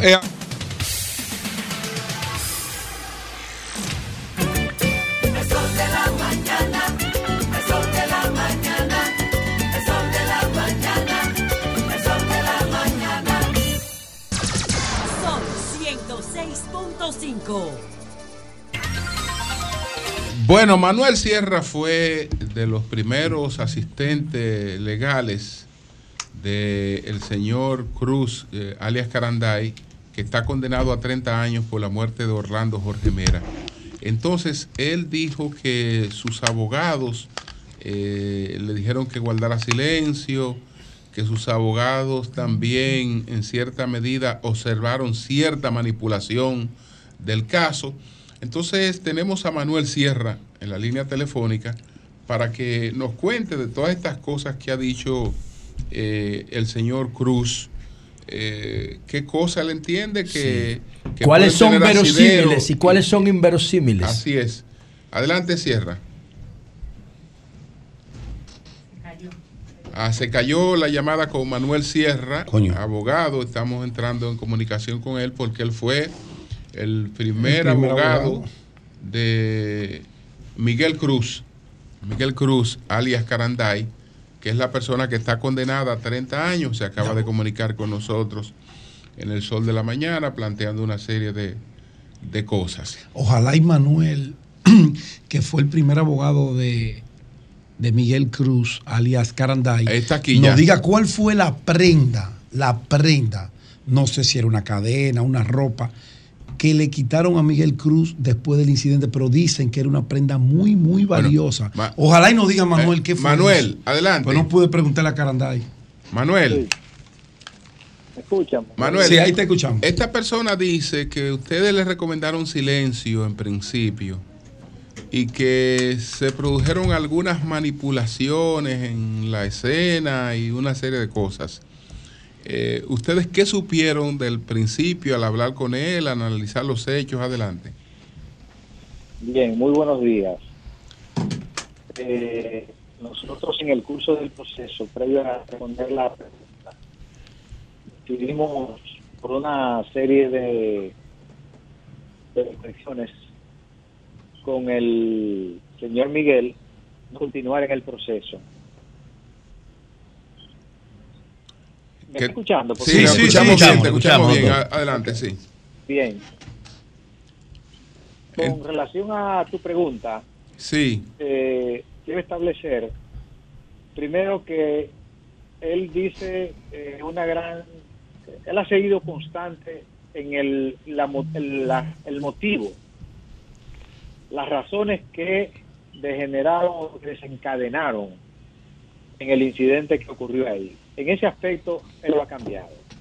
Ahora, una vez que ocurrió el evento ya en el Ministerio de Medio Ambiente, este señor entró sin ningún tipo de dificultad al ministerio y ahí yo entiendo que el Estado Dominicano tiene algunos niveles de responsabilidad y que también debió de haber sido juzgado en ese proceso perdón, Manny, ¿quién debió haber sido juzgado en ese proceso? ¿Quién? El Estado o los encargados de vigilancia en el Ministerio de, de Medio Ambiente. ¿Por qué? Porque se presume que todo el que entra ahí tiene que gozar de los mismos eh, niveles de cuidado para penetrar. Y eso no ocurrió. Por tanto, hubo un descuido de todo lo que tenía que ver con la seguridad ahí. Primer elemento, por, entonces, para que el Estado asumiera por comisión o por omisión algunos niveles de responsabilidad.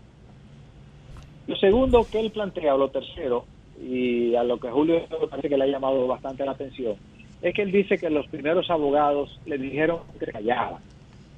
Es lógico que eh, los abogados siempre le aconsejen a sus clientes que tienen en algún momento que sujetarse la boca porque puede ser eh, de su propia expresión.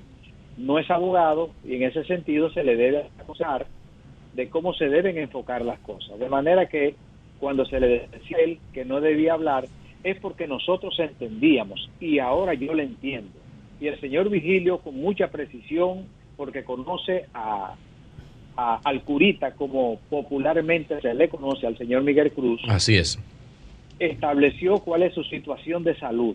Yo estoy totalmente de acuerdo y lo sabía toda la gente en el Ministerio de Medio Ambiente, lo sabía Orlando, de que el señor eh, Miguel Cruz tiene un problema de salud mental, pero no es desde ahora. Por eso ustedes lo abandonaron, su defensa. Pero no es desde ahora. Tú decías que ellos, no desde ahora, que ellos conocían de los trastornos mentales de él. Correcto. Él tiene, él es, tiene varios trastornos eh, psiquiátricos debidamente tratados bajo, bajo eh, el uso de medicamentos. Y lo sabían todo el mundo y lo sabía inclusive el propio CISO. Todo el mundo lo sabía. Pero, eh, pero, pero los jueces, ustedes presentaron esos argumentos delante de los jueces y los jueces no los consideraron para fines de esa sentencia de 30 años. Se lo presenta, eh, este, la luz. Se lo presentamos a la autoridad que en ese momento llegaba a la investigación se lo comunicamos por escrito varias veces a la fiscal de distrito Rosalba Ramos. Ella lo sabía. Le pedimos que ese señor estaba en condiciones de hacerle eh, estudios psiquiátricos serios y le establecimos parte de la documentación que tenía, porque a mí me parece, honestamente, que la forma como juzgaron a ese señor no es legalmente la que se le debía juzgar. E-, e-, ¿Es cierto que alteraron algunos nombres, como él dice? Y Jenny Berenice, que fue la primera fiscal que tuvo contacto con él a la una de la mañana, cuando se le comenzó a interrogar, después de, aparecer en la iglesia, la primera pregunta que hizo ella fue cuál era su abogado. Y él le dijo que su abogado lo era Ligia Leticia, la hermana del Oxiso. Diablo. Y ella le dijo, pero tú acabas de matar a su hermano. Exacto. ahí hay problemas, sí. Pero ella es mi abogada. A partir de ahí, y tuvieron, y, Jenny Berenice le colocó... perdón, perdón, antes ahí, Manny, en, en algún momento de la vida del curita, Leticia fue su abogada. Sí, sí, sí. Sí. Sí, por eso conecta con eso. correcto, correcto. Quizás hasta se confundió en la pregunta. Claro ella fue quien lo divorció a él, ella y su hermano, el propio Orlando. Lo divorciaron a él de su primera esposa. La primera esposa fue la asistente personal de Orlando en, en Indotel. Eh, en Indotel. sí, eso se conocía públicamente. Escuchando tu narrativa. A ella la divorciaron al vapor y eso también los disgustó para favorecer a Miguel Cruz y la señora está ahí, oh. que inclusive está muy dolida por la cuestión de sus propiedades y sus bienes Vamos a decir las cosas como son, no vamos a esconder absolutamente nada, porque el país debía de conocer todo lo que ocurrió ahí. De lo que él dijo, Manny, Manny, de lo que él dijo aquí durante casi media hora, tú que lo escuchaste y tienes acceso al expediente y conversaste mucho con él, de lo que él dijo ahí, ¿qué es verdad y qué es mentira? Por ejemplo, ¿es verdad que Orlando tenía un arma? ¿Es verdad que él solo le dio tres tiros? ¿Es verdad que él fue a buscar un dinero al ministerio? Mire, lo primero, yo no tengo la certeza y eso no lo puedo conformar, no lo puedo. Pero tú sí tuviste hacer, no, pero, tú sí tuviste. Deja que conteste, no, sé, no. Déjame, déjame, tú estás manipulando la vaina. Tranquilo, tranquilo. No, pero es que tú estás manipulando y tú haces 25 preguntas y hay una mesa. Espérate, espérate. Escucha la pregunta y escucha. Escúchame, escúchame. Tú tuviste acceso al expediente total, ¿verdad? Desde el origen. O sea, ah, bueno, pues tú lo que hay era... Y con relación a las otras preguntas que te ibas a responder, que son muy buenas preguntas, por cierto. No, José, me ibas a preguntar. Lo de los disparos, ¿cuántos fueron? Porque tú tienes... ¿13 o 3? 13 o 3. Lo de los disparos, eh, recuérdense, y eso todos lo saben toda la gente que maneja armas, una persona en el estado de él, un poco nervioso, claro después que le puso el dedo al gatillo, se fueron todos los tiros que estaban ahí, pero no. o sea, que lo de tres es mentira. ¿Y lo del arma de Orlando? Eso yo no lo puedo confirmar y nunca me lo también. Mentira también. Entonces, Manny, de, de todo lo que él dijo, de 90, de, de 0 a 100, ¿cuánto es verdad y cuánto es mentira? La deuda, desde el primer momento, lo sabe toda la familia, lo saben todos los amigos de Orlando, incluyendo las personas políticas que él mencionó, lo sabían. Por tanto, yo creo que de lo que ha dicho, por lo menos el 90% es verdad. Ahora, yo no creo en lo del arma, que Orlando tenga un arma. Yo no creo en eso. como una cosa. Ni tampoco él fue a matar a Orlando, Jorge Mera. Él no fue a eso. ¿Y a qué él fue? Un dinero porque le había mandado a buscar que le iba a dar ese dinero. Y lo que le dijo fue que le mandó 200 mil pesos y él también reclamó esa parte. Doctor. Y había un permiso de por medio. ¿El de la batería? ¿El de la batería? Que a él se los habían ido eh, quitando, no solamente ese, había otro. El, es de la gancera. no, es el que tiene que ver con un tema de un vertedero a cielo abierto. Habían unos vertederos a cielo abierto que también a él se lo fueron quitando. ¿Pero se lo quitó quién, Orlando? sí, porque la condición era darle los permisos para ir, para ir pagándole. Bajando los niveles de deuda que él tenía con el señor Miguel Cruz, que era su hermano, era el recaudador del Ahora señor Miguel Cruz. La vaina y fue el que le sirvió como eh, eh, persona activa cuando Orlando cuando Orlando Jorge Mera fue el candidato a senador en la provincia de Santiago. Manny, ¿qué debe hacer el sistema judicial cuando juzga a una persona que mentalmente no luce preparada para, para ser juzgada? Bueno, el sistema, la responsabilidad es buscar la verdad de los hechos independientemente de que se le condenase por el hecho que ocurrió, que eso es innegable, eso es innegable, pero debió tratarlo en una condición de locura, que es lo que yo creo que él está. Este sistema, sencillamente, sabiéndolo, juzgó a un hombre loco. Manny, Manny. Por tanto, la pena que le cabía. Ok. Manny, una pregunta. Eh, Miguel Cruz dijo que él fue condenado a 30 años y que no apeló. O sea, él no, él no elevó un recurso de apelación, o sea que ya tiene una sentencia entonces firme que, adquirió la autoridad de la cosa irrevocablemente juzgada. Así es. Sí, porque dejó vencer el plazo. Hay que colocarlo en el récord Guinness. Porque ha sido el, el, el juicio que yo he conocido o que yo he visto que ha ocurrido en el país de manera más rápida y veloz. ¿Por qué? Porque desgraciadamente ocurrió ese evento con un presidente que se pronunció diciendo que Miguel no debía estar en el que Miguel no debía estar no en la cárcel, sino en el infierno, imagínense. Si cuando un presidente se pronuncia así de una persona, pues ni siquiera Jesucristo lo salvaba. de manera que ahí no hubo una forma de justicia, independientemente de que el hecho no se está negando, el hecho ocurrió, y no debió ocurrir. Ahí hubo descuido de la seguridad, de medio ambiente, también debieron ser juzgados por comisión u omisión, porque aquí nada más estamos viendo las cosas en una sola dirección. Debimos haberle dado el tratamiento con los niveles de responsabilidad, lamentando lógicamente lo que ocurrió, como se debe tratar un, un caso de esa magnitud. Hubo descuido y eso se le dio de lado. Bueno, pues muchas gracias, Manuel Sierra. Muchas gracias, muchas gracias. Gracias a ustedes. Bye, Manny. Muchas gracias. Cami fuera.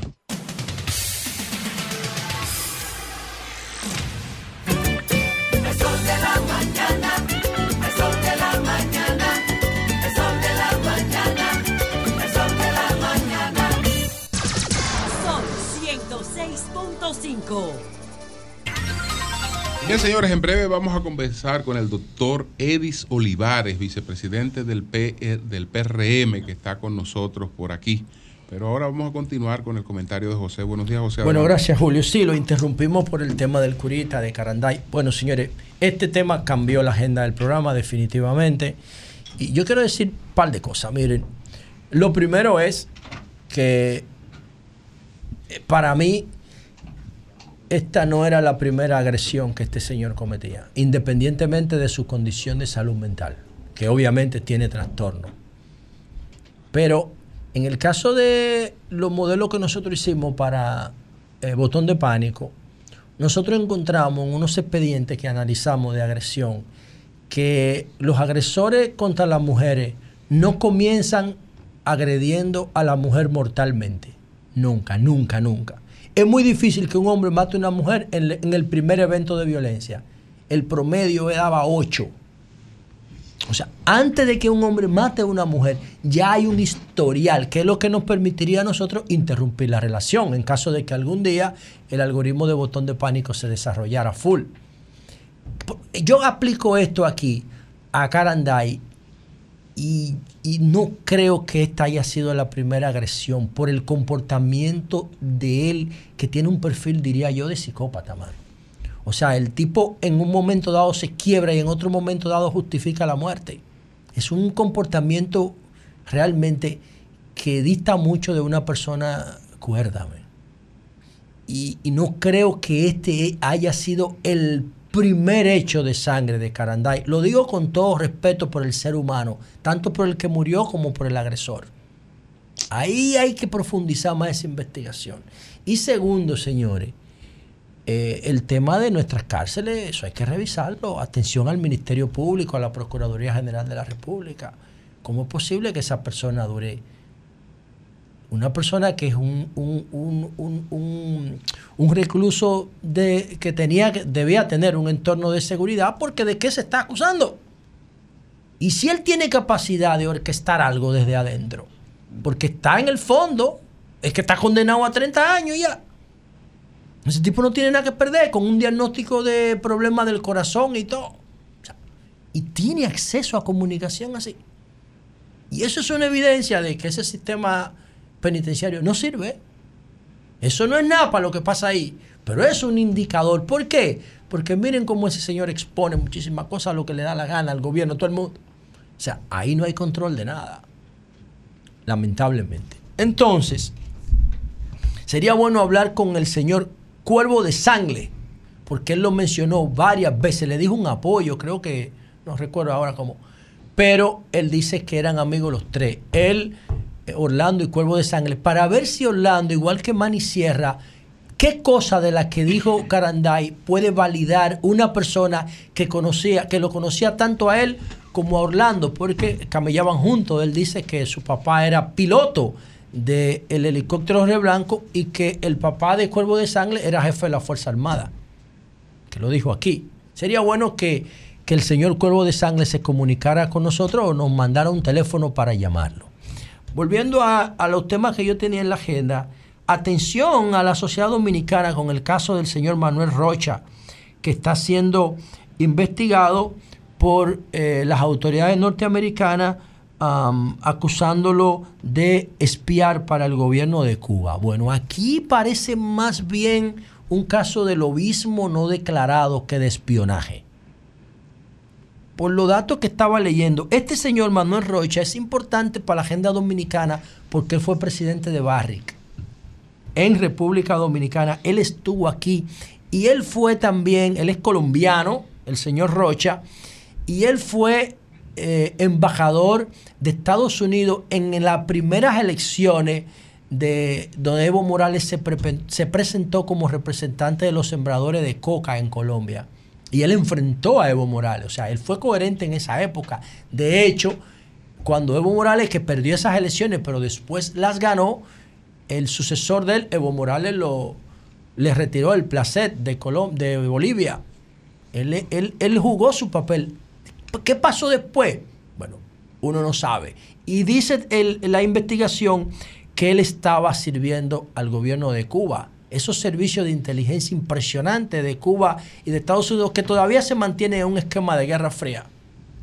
Todavía se mantiene de una manera absurda, pero anacrónica, pero se mantiene en un esquema de guerra fría. Y, él también, además de ser presidente de Barrick en República Dominicana, trabajaba o trabaja para una empresa que aquí tiene mucha influencia también, que se llama Llorente y Cuenca, creo que son españoles, que trabajan tema de, de Relaciones Públicas Institucionales y Corporativas. Y esta empresa se refirió al caso, al caso eh, de, del señor Rocha, eh, se, refirió al, se refirieron públicamente al caso del señor Rocha, dice Llorente y Cuenca, nuestra empresa sigue comprometida con la transparencia y seguirá cerca de la situación y cooperará plenamente con las autoridades a medida que tengamos información, dijo el director ejecutivo de Llorente y Cuenca, eh, Darío Álvarez. Es la oficina de Llorente y Cuenca en Estados Unidos.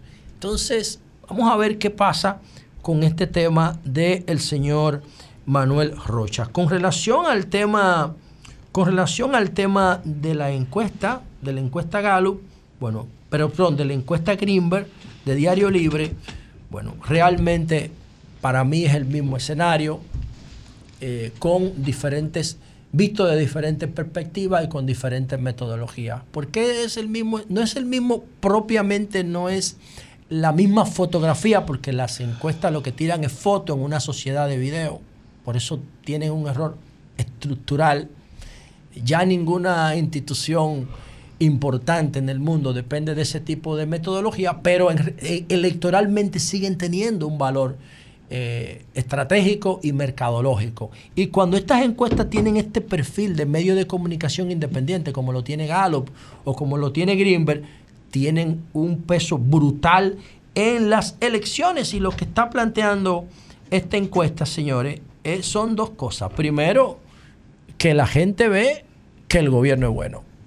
Eso es lo primero que está planteando esta encuesta. En total, casi dos tercios de los dominicanos encuestados, 65%, aprueban el trabajo que está haciendo el presidente como gobierno. Miren eso, 65%. ¿Qué mejor cama, qué mejor plataforma para tú buscar una reelección que eso? 65% aprueba la gestión gubernamental.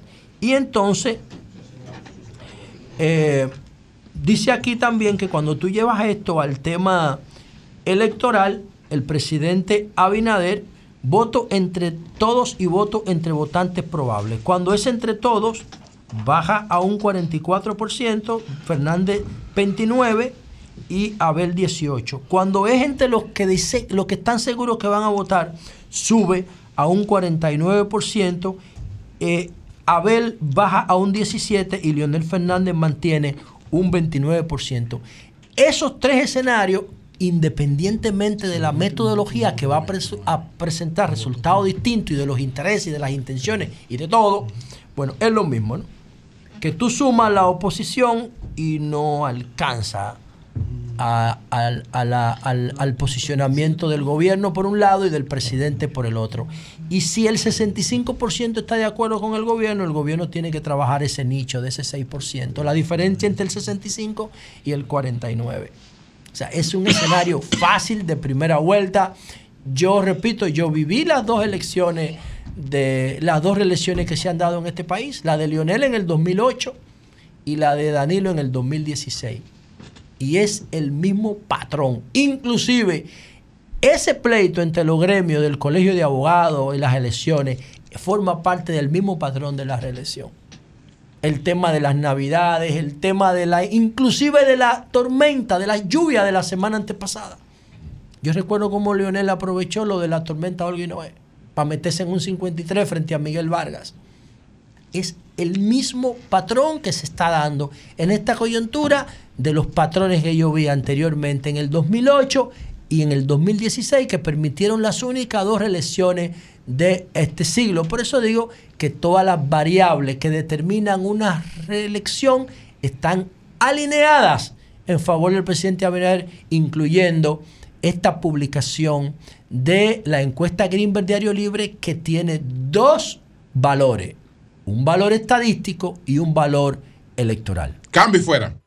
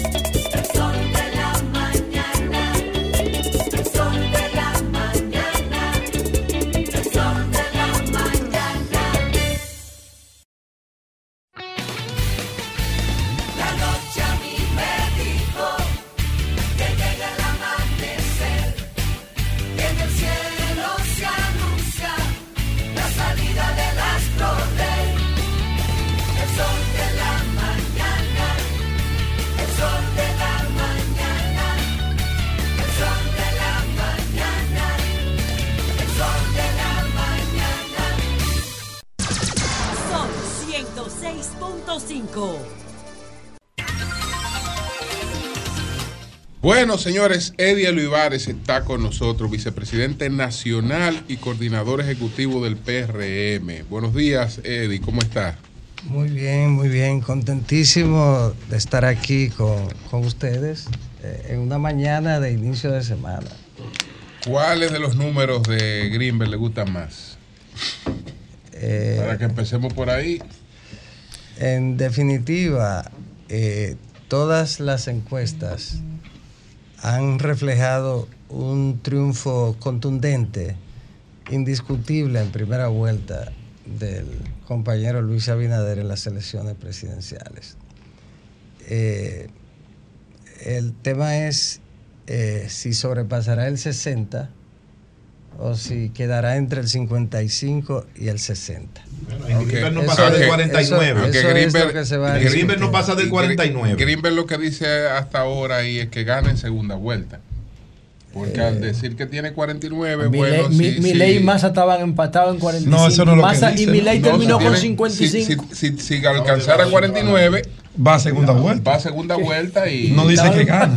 Bueno, es difícil. lo, lo, acerca y lo pone a trabajar. Dando en el poder un presidente con un punto. No, pero fíjate que él le da 44 y en otro escenario podría llegar a 49. Eso es verdad. No es que pasa, ni que llega, ni que difícil. Es que podría.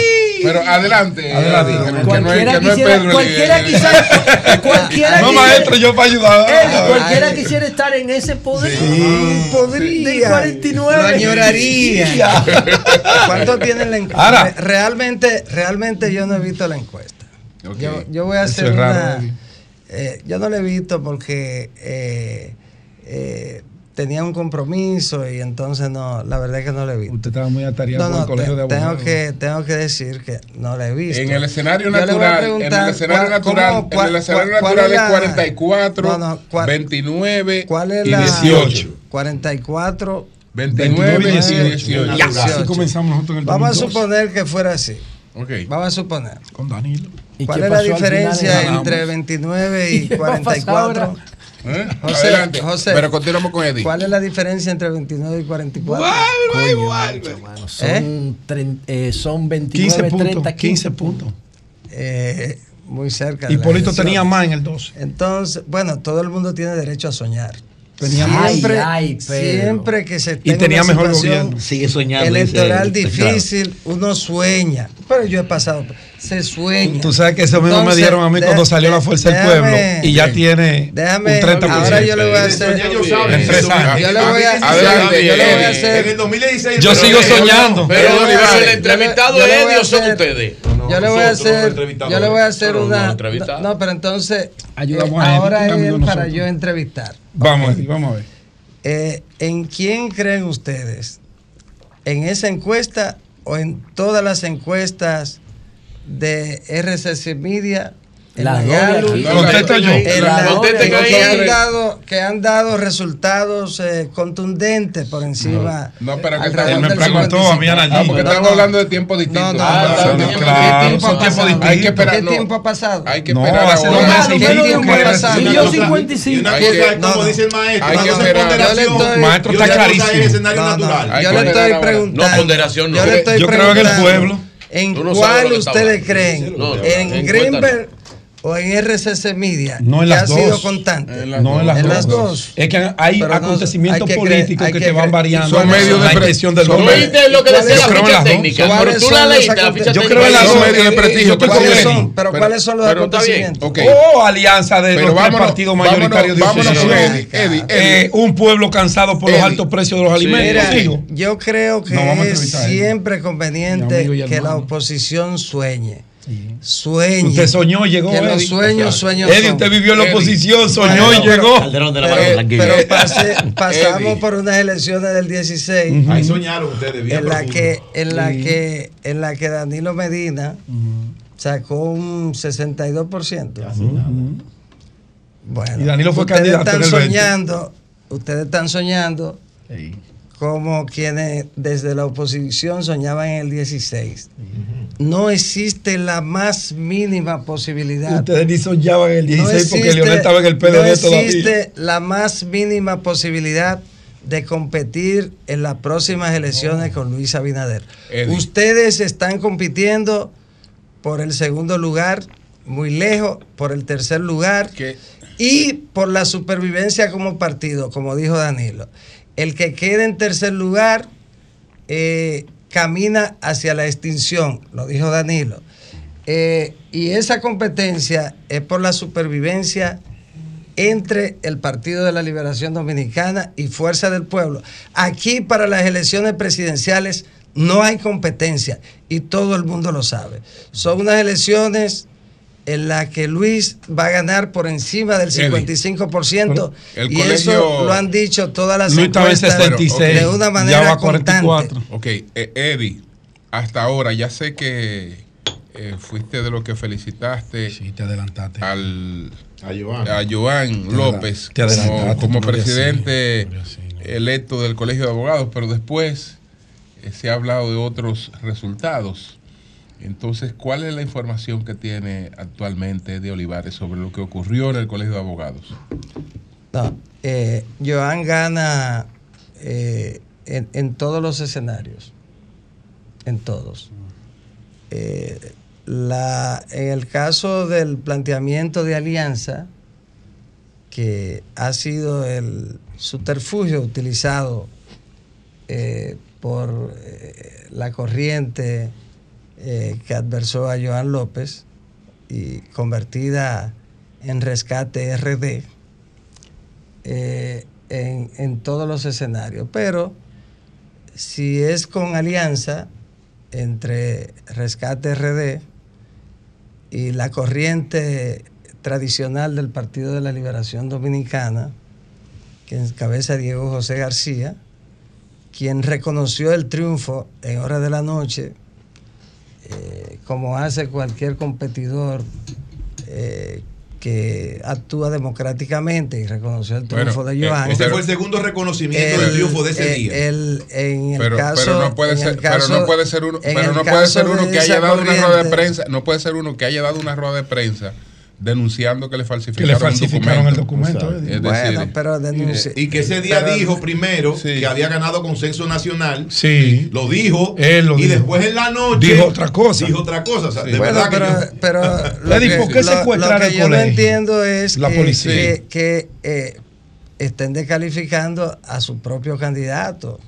Eh, en ese caso, eh, antes era el candidato y ahora lo descalifica. Debe ser expulsado del porque PLD. ha reconocido, ha reconocido lo que todos los otros que compitieron reconocieron. Eh, tanto eh, eh, Pedro que compitió eh, lo no reconoció comisión y electoral, lo reconocieron diga todo. no tiene Entonces, tiene valor. porque él fue un candidato. No, no, yo, Claro los candidatos sí, pueden claro, decirlo. claro que La- sí, quien Pedro. tiene el sentido- valor es la comisión Bueno, pero, electoral. pero vamos a suponer, quien tiene, quien Es que tiene, tiene que declarar un quien lo tiene son las actas. Las actas. que lo tiene la hablan. comisión electoral. No, no, las actas son las que hablan. Pero la Entonces, las actas dan que Joan gana en cualquier escenario. En lo que tiene que ver con el planteamiento de una alianza que el día anterior, eh, el, eh, eh, un día antes, mi amigo Vidal Trajano Potentini estuvo aquí en Sol de la Mañana Ahí yo le tengo el video. y dijo aquí. Pero eso no es vinculante. Sentado aquí donde estoy solo. yo. Ah, nada de vinculante cuando afecta a los intereses de No, ustedes. es que hay que cuidarse al Entonces, gobierno porque el gobierno oye, te compra a la gente. no, y eso fue lo que hizo no, Vidal no, Potentini. no lo confunda. Y no ningún pendejo. No lo Ahora, ¿y por qué la boleta se hizo en Oiga, 24 Pedro, horas? Pedro, porque él te la Pedro, doble. Pedro, tú estás viendo Pedro, la vaina, no, pero no, yo voté. no vamos- a continuar. Yo Pero votamos. solo. Y vimos la cara de Pedro, Vidal Potentini Pedro, en dos Pedro, casillas, en dos Pedro, lugares. Pero, Pero yo tengo había la alianza. Yo la tengo. Bien, bien, señores. Yo la tengo. Bien. Pedro, no Cállese. lo confunda porque Yo la noso- tengo. nosotros. Hable usted, doctor. nosotros- pero hable la verdad, que usted es un no- hombre noble y justo. Nosotros, nosotros no actuamos como actuaron mucho durante 20 y saquen años. a la policía de ahí. eh. Pero mira Bueno. lo otro, mira lo otro. En el tema de la alianza, y, y yo quiero, yo quiero decirlo aquí, ustedes que son conscientes en eso. Eh, se gana aliado o sin alianza, pero oigan una cosa. Fue tan burdo que depositan una alianza antedatada. luego, en medio de la situación, y se dice que inclusive con la eh, legalización notarial, la firma notarial, eh, con una firma eh, que no era la que iba, una firma. Ahí hay una situación con eso. Pusieron un notario que no era el que firmó y todo eso. Luego, en medio de esa desesperación, eh, no conocen inmediatamente, conforme a la fecha que le pusieron, que fue 20 minutos antes de cerrarse. Y en lugar de conocerla esa misma noche, la conocen después de las elecciones. ¿Y por qué ustedes no lo impugnaron? ¿Cuándo? Porque no hay tiempo, ni lo sabíamos, ni se le notificó a nadie. Es sin notificación. Es una alianza secreta. La de ustedes la que solamente la conocía. De la, de la tarde. Por eso. Faltando 10 minutos. Por eso. Todo el mundo jugó al tiempo. Por eso, en ese Todo el mundo jugó al tiempo. Por eso no tenían tiempo de someterla de ellos. Pero ¿y por qué sale en la boleta? luego, pero suponte que la sometieran a tiempo. ¿Cómo tú conoces eh, el, organismo competente, que es la Comisión Electoral? ¿Cómo conoce esa impugnación después que pasan las elecciones? Es algo eh, eh, absolutamente absurdo y uno que domina un poquitito el tema electoral. No, para, para ponerle este ejemplo, para terminar esa parte. Sí.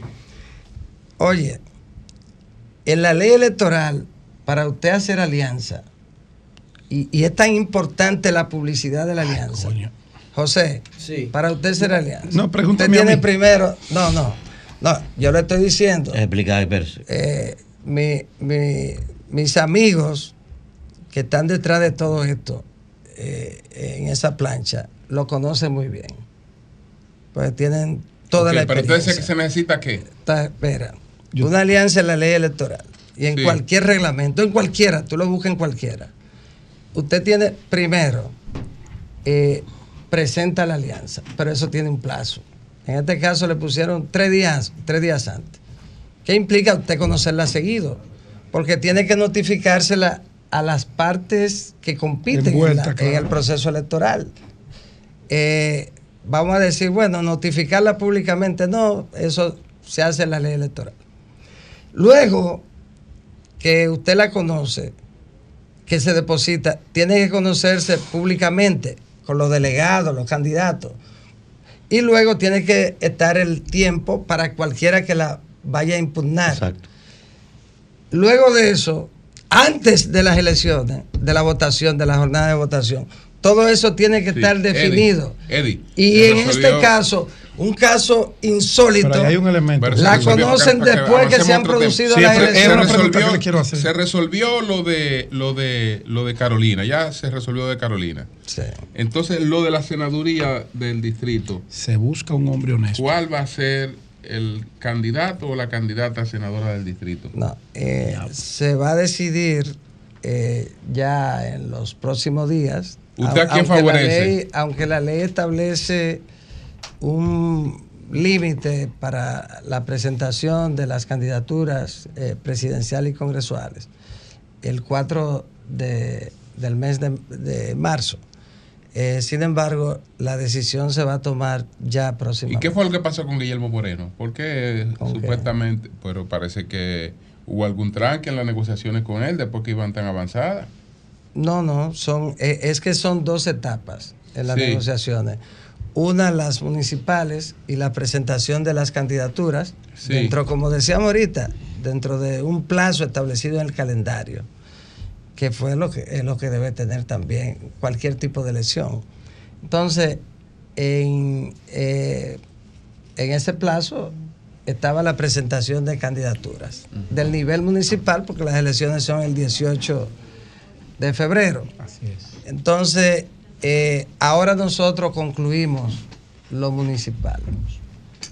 Eh, a, partir de esta semana empezamos con el tema eh, nombre se de senadores y diputados y estamos en negociación con Alianza País con los demás 22 partidos eh, en lo que tiene que ver se sumaron dos más. Son 23 con, el PRM. Entonces, eh, en ese caso, eh, es un. Pero no impacta. Un récord. Doctor, ahora, ahora no impacta en el electorado, porque mira lo que te dice el electorado. Doctor, Pedro quería hacer una pregunta. Eh, me voy a poner un poquititico, maestro. Mire, yo tengo la información que con el tema del colegio, de la comisión, hay cinco miembros en total y tres son del PRM que nunca se opusieron a ninguno de estos Volvemos elementos. al colegio. Sí, me, me devolví, Señores, por eso pedí en el la- colegio, pero yo le voy a responder. Entonces, si no se opusieron ahí, a mi hermano ¿por qué ahora se oponen? A mi hermano querido. No se opusieron porque eso no se notificó. Eso fue secreto a las 12 de la noche. Pero fue esa comisión Entonces no se podía oponer porque no tenemos conocimiento. La plancha no tenía conocimiento. No tenía conocimiento. Ah, ustedes tienen tres idiotas no lo ahí, ¿eh? notificaron. Bien. Eh, Volvemos a la mira, política. pero terminando-. Eddie no encuentra cómo me expliqué ese tema del colegio. Eddie, no te voy a presionar, tú eres mi hermano. No, lo que pasa es que eh, no encontraría una fórmula para Ustedes alguien que no quiere a- a- comprenderlo. a la oposición Para que proceso. quien no quiere comprenderlo lo comprenda, no hay forma. Perdieron, Eddie. Entonces, Manuel, señores, Manuel. señores, ya ese proceso lo ganó. Joan López. Y es fácil. Con alianza, sin Manuel. alianza. Ahora, Si ustedes se lo ahora. Manuel, ahora, Manuel. ahora, lo, lamenta- Solamente lo lamentable es, para no de nuevo, lo, no lamenta- lo lamentable es, lo lamentable es el grado de politización en el que entró el tema. Y mi amigo el presidente Fernández dio un mal ejemplo al asumir un tema de un colegio de abogados. Paliza lo hizo también igual. Paliza lo hizo también Bueno, igual. no, Paliza no es Si no candidato. queda Y usted también, doctor. No, no, pero un Y usted también, doctor. No, no, No, no, no. No, no, no. Leonel lo hizo mal, No, Paliza lo hizo no, peor. No. Porque Paliza militarizó el no colegio. Paliza militarizó el Paliza no es colegio. candidato, maestro. No, espérate, yo estoy aquí, yo estoy aquí. Pero Paliza no es candidato. Es como decía, yo estoy aquí. Yo estoy aquí. Que Eddie responda porque si no tengo que cortar. Entonces no me van a manipular a Pedro, mí. Por favor, deja que, deja A mí no. deja que termine. Que te quiere decir. Adelante. Pedro. No, viejo. Pero adelante. A mí no me puede manipular. Tráele agua, Pedro. Adelante. Usted puede manipular a la Pero- ciudadanía a Pedro Jiménez. vamos a dejarlo que concluya Adelante, esta parte, No, porque es por que mi amigo Manuel me quiere manipular de este lado. pero y a mí no. Pedro. Gracias Vamos a a- Dios. Vamos a dejar que concluya. Ahora hágalo. Vamos a dejar que concluya, que quería decir- concluir con una idea. Por Adelante. favor, y después para tocar. Sí. Usted puede. Mira, eh, un saludo a mi querido amigo eh, don Antonio Espaillá, que, que me honra con, con estar aquí. Es un amigo muy querido y, y una de los eh, ejecutivos empresarios más brillantes que me honra con, con su amistad. Mira, eh, es lamentable. Realmente el propósito debe ser que el colegio de abogados funcione como un gremio y que en algún momento se pueda decir el ilustre colegio de abogados. En un tiempo, Para eso la hay que sacar la Asociación política de sí, ahí. pero nosotros Difícil. tenemos que sacarla. Hay que sacarla. un El hombre es un momento, animal político. en un- no, pero se Eso puede difícil. manejar Bueno, eso. pero, Hay eh, que Manuel, crear una- no, no, ya para, tiene una para- pregunta para terminar. Entonces, señores, miren, eh, lo que hizo el presidente Fernández ayer en dos escenarios distintos eh, es algo que no se ha producido en ningún lugar del mundo. Que un expresidente y candidato presidencial eh, de- se, se, se inmiscuya en un tema de un gremio, declare ganador y asuma eso como si fuera el evento más importante de la nación. Tiene que ganar. Yo creo que refleja, lo hizo también. refleja, refleja, de un partido. refleja la desesperación de la oposición, la desesperación, Manuel. como dicen, eh, tienen que Bueno. agarrarse hasta de un clavo encendido para tratar de respirar en un momento en el que la, no tienen ninguna posibilidad Manuel. de Y el gobierno competir se agarra de un bombo. en Doctor, mayo. Manuel. Esté tranquilo, pero doctor, la indefinición de ustedes aquí en el Gran Santo Domingo, sobre todo el distrito, la Greenbelt la ha reflejado. Cuando mide por región, la mayor debilidad que tienen ustedes en la zona metropolitana. Primero, saber cómo ustedes piensan recuperar el espacio en esas plazas, ¿verdad? Que son importantísimas. Y segundo, tengo información de que están conversando con Ramfi Trujillo. ¿Cuál sería el alcance de esas conversaciones? No, eso no es cierto. No. Absolutamente incierto. Atención, No. dice Olivares que es incierto que el PRM esté en conversaciones con Ramfi. Sí, Atención, eso ¿eh? es así. no lo estoy diciendo como una forma de, decir. claro, pero no, existe, no es Estoy diciendo la realidad. La realidad. No ha existido absolutamente ningún tipo de conversación con Ramfi Trujillo. Ya nosotros hicimos las alianzas que íbamos a hacer. Eh, los cargos de elección popular que iban a ser utilizados en alianza ya, ya fueron agotados. En ese sentido, el 20% por nivel de elección se agotó y nosotros no tenemos plazas para, para negociar eh, en alianza. Eh, de modo que eso está absolutamente descartado. Bueno, pues muchas gracias, muchas gracias al doctor Eddie Olivares, vicepresidente del PRM y su coordinador ejecutivo. Cambio y fuera.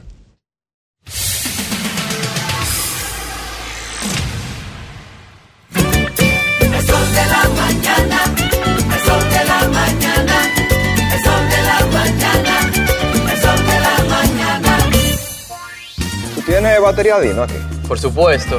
Todos están buscando Dino, la batería que está bateando duro.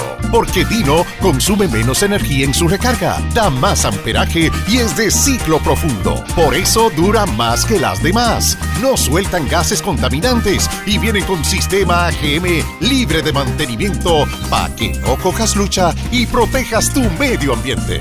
No es cuestión de color es cuestión de salud. Distribuye Supply Battery, una empresa del Grupo Germán.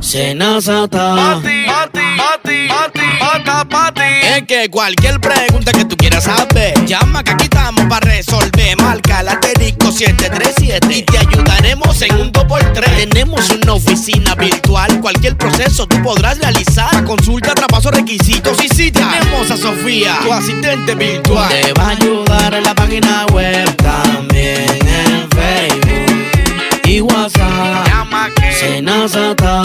Con los canales alternos de servicio Senasa podrás acceder desde cualquier lugar, más rápido, fácil y directo. Senasa, nuestro compromiso es tu salud. Black Friday ha llegado a tiendas Anthony's y trae consigo ofertas emocionantes. Compra 3 mil pesos o más y gana una Hyundai Kona híbrida. Duplica tus posibilidades con marcas participantes. Promoción exclusiva para socios Anthony's Club Plus hasta el 31 de diciembre de 2023. Para más detalles, visita tiendasantonis.com y sus redes sociales. Tiendas Anthony's, 45 años contigo. Color y textura se unen en la auténtica 100% ultra acrílica semigloss de Pinturas Popular. La pintura acrílica de acabado semibrillante, ideal para recubrir superficies expuestas a tráfico intenso que requieren una pintura de terminación tersa como la seda. Disponible en una nueva y amplia gama de colores para satisfacer todos los gustos. Desde siempre y por siempre para ti. Pinturas Popular, la pintura. Juntos, te acompañamos en cada paso, en cada meta, buscando siempre hacerte todo más fácil por eso, en Banco Santa Cruz mejoramos tu app y tu banca en línea, ahora más simples e intuitivos de usar. Porque juntos es más simple. Descarga o actualiza tu aplicación en App Store, Google Play o App Gallery. Banco Santa Cruz. Juntos podemos. Sol 106.5, la más interactiva. Una emisora RCC Miria. Me cuesta admitirlo, pero yo fui uno de esos. En la escuela y en el barrio, atento a coro, le hacíamos maldad a las niñas. Un corito de que sano, hasta que nos dijeron lo de Jenny. Desde entonces no lo olvido y jamás lo volví a hacer. La igualdad entre mujeres y hombres es posible. Cuenta con el Ministerio de la Mujer para conseguirlo. Con las acciones de sensibilización y formación, lograremos una cultura de paz e igualdad con derechos y respeto, evitando situaciones de abuso que puedan terminar en desgracias. Conoce más en mujer.gov.do o en nuestras redes sociales MMujerRD. Llama al 809-685-3755. Ministerio de la Mujer. Estamos cambiando. ¿Tienes deudas tributarias? Esta es tu oportunidad. Paga el 70% del impuesto sin recargos ni intereses para deudas determinadas. Para deudas ordinarias, Paga el 100% del impuesto más 6 meses de intereses sin recargos. Aplican deudas desde el 2016 hasta el 2021.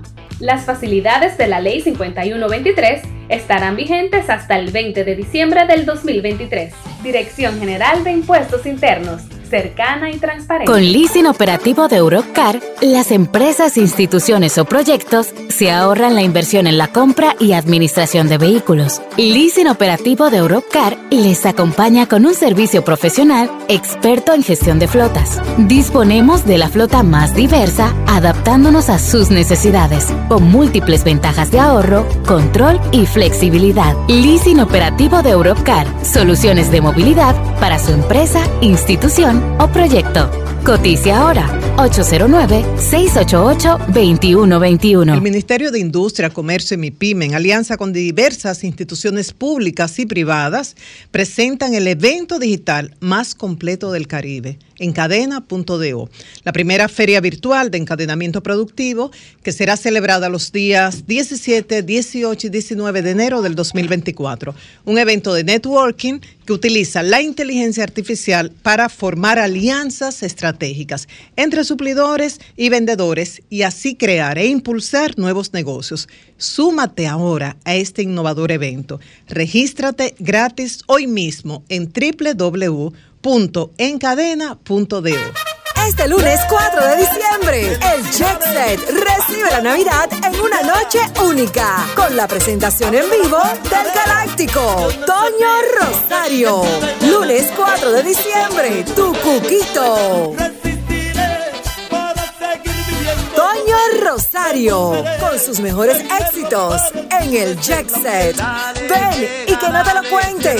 Toño Rosario en Jack Set. La fiesta inicia a las 10 y 30 de la noche. Información 809-535-4145. WhatsApp 829-761-3145. Lunes 11, Elvis Martínez. Felicidades. La noche a mí me dijo que llega el amanecer, en el cielo se anuncia la salida del astro rey. El sol de la mañana, el sol de la mañana, el sol de la mañana, el sol de la mañana. Son 106.5. 10.44 minutos, allí adelante. Gracias, don Julio Martínez Pozo muy buenos días nuevamente a todo el país y por supuesto a este equipazo del sol de la mañana. Miren, rápidamente, rápidamente, porque el tema principal que tenía eh, para hoy lo voy a dejar para mañana porque es un tema eh, que mantiene su vigencia en el tiempo. Solamente quiero señalar, en el día de ayer el candidato presidencial del Partido de la Liberación Dominicana, Abel Martínez, estuvo visitando la provincia de Lias Piña y también estuvo en la provincia de San Juan. Yo creo que Joan tiene un video de San Juan de una caravana junto a Lenin, Lenin Valdés, perdón, Lenin de la, Rosa, Lenin de la Rosa, ahí el candidato alcalde, esto fue allá en San Juan el apoyo, el respaldo tanto a la candidatura de Lenin de la Rosa como próximo alcalde de San Juan de la Maguana, así como de Abel Martínez, presidente. También una manifestación de esta misma naturaleza eh, ocurrió en Elías Piña, donde pudimos ver también participar a Diano Sánchez Roa, vimos al actual senador Iván Lorenzo eh, en esa caravana de Elías Piña. Y el sábado, el sábado estuvo Abel Martínez y nosotros tuvimos la oportunidad de acompañarlo eh, en ese recorrido en la provincia de Monte Plata. Estuvo visitando eh, a los alcaldes, a los candidatos a alcaldes del Partido de la Liberación Dominicana. Por ejemplo, en Mamatingó estuvo visitando a Antolín Beltrán. En Los Votados estuvo visitando a Juan de León Quiquilo estuvo visitando en Yamasá a Cruz David, en Boyá a Claudio Paulino, Ronito, que es el director del Distrito Municipal de Boyá, eh, Abel Martínez también estuvo allí visitándolo. en Monteplata, municipio cabecera, estuvo con Héctor Figari. En Sabana Grande de Boyá estuvo con Marcos Tavares. Marcos Tavares, que ya fue alcalde hace eh, muchos años, pero que ahora es el candidato de la alianza. Y bueno, eh, tiene una fuerza increíble su candidatura en Sabana Grande de Boyá, eh, que lo, lo colocan como el preferido en este momento. Está, estuvo también finalmente, y ahí, ahí terminó el recorrido en Monte Plata el jueves, el sábado, perdón, estuvo en Majagual visitando a Pedro Rumardo Abreu, que es el candidato de Majagual del Partido de la Liberación Dominicana. Finalmente, señores, no sé si ustedes pudieron ver unas imágenes que estuvieron circulando durante este fin de semana en las redes sociales, donde un repartidor, un repartidor de una empresa importante, un repartidor de comida de una empresa muy importante, lamentablemente fue víctima de un atraco. Ese, ese joven fue víctima de un atraco para quitarle, qué sé yo, el dinero, el celular, el motor. Y eh, aparentemente los delincuentes o, le dieron una estocada o le dispararon a este joven porque parece que él se resistió a ese atraco. Eh, yo creo que Joan tiene algunas imágenes. Sí, la, la, estaba colocando. Ahí están las imágenes del joven tirado en el pavimento. Eh, cuando los, los delincuentes, esos antisociales, trataron de robarle. Esa sombra es porque hay unas imágenes eh, que no debemos, no debemos presentar, ¿verdad? Para que la gente no vea esas imágenes tan fuertes, tan crudas. Bueno, pues, ¿qué es lo que yo quiero señalar con todo esto? Lo primero es que ese joven duró más de una hora tirado en el pavimento sin recibir asistencia. Se llamó desde el primer momento al 911 Pasó más de una hora. Más de una hora y el 911 no llegaba. No llegaba. La gente le decía a la policía que le permitieran llevarlo ellos en un vehículo y la información que tenemos es que los agentes de la policía que ahí estaban supuestamente se negaron rotundamente a permitirle a las personas que llevaran ese muchacho a un hospital en las condiciones que él estaba. Y, se oye en el video, se oye cuando le dicen, pero dejen que lo lleven, que tiene ya mucho rato ahí.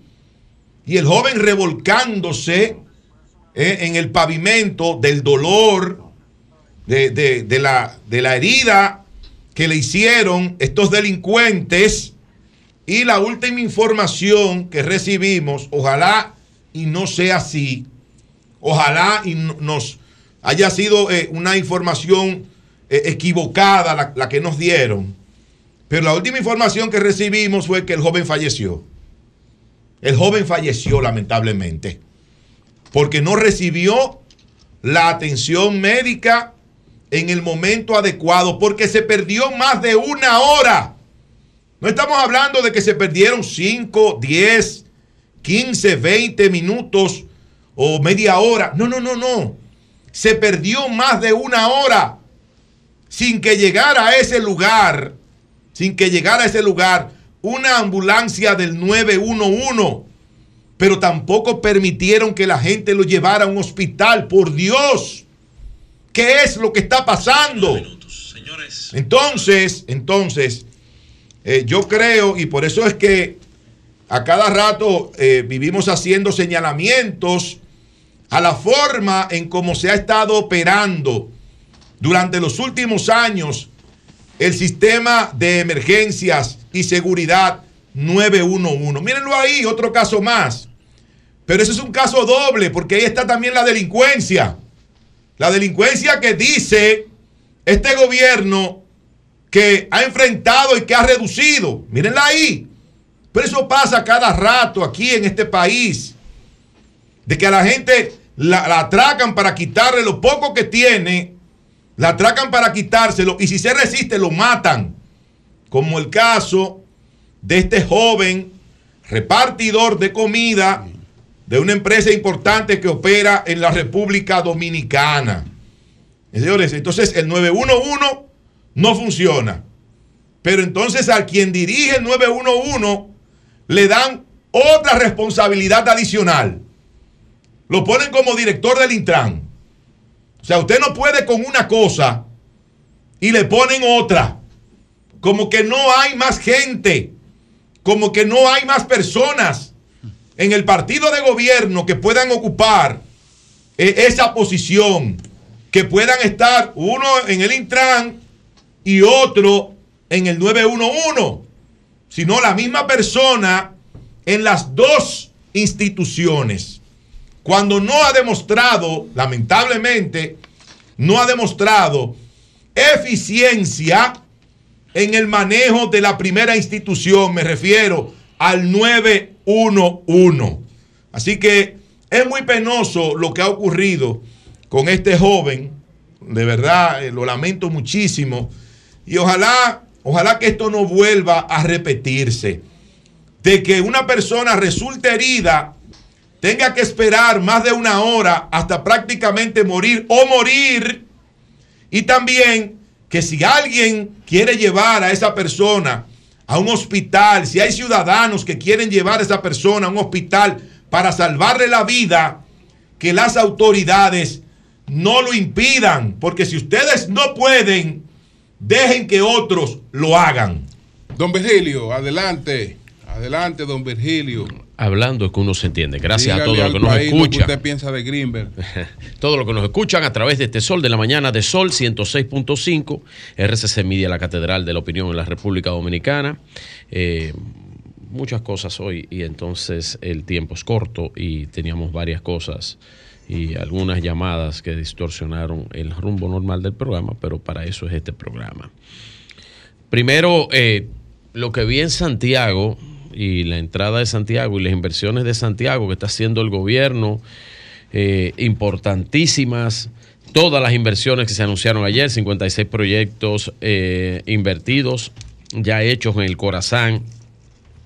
Estamos hablando del INAPA, unos 1.450 millones de pesos también en Santiago. Estamos hablando de medio ambiente, eh, se ha invertido 44 millones de pesos en nuevos espacios jardín, el Miderec también que ha hecho inversiones importantes, el MIBED que ha realizado inversiones cercanas a los 2 mil millones de pesos y sobrepasa más de 5 mil soluciones habitacionales en Santiago, obras públicas con 11 mil millones de pesos en soluciones viales, carreteras, asfaltado, eh, más unas 24 obras en total. Y al fin, al fin, un gobierno, como dicen los santiagueros, que yo no soy santiaguero, pero me siento como parte de Santiago, al fin un gobierno le retribuyó a, a Santiago lo que Santiago aporta al PIB. Al fin un gobierno le retribuyó. Ahí estamos viendo la entrada de Santiago. Eh, ahí vemos cuatro carriles a cada lado.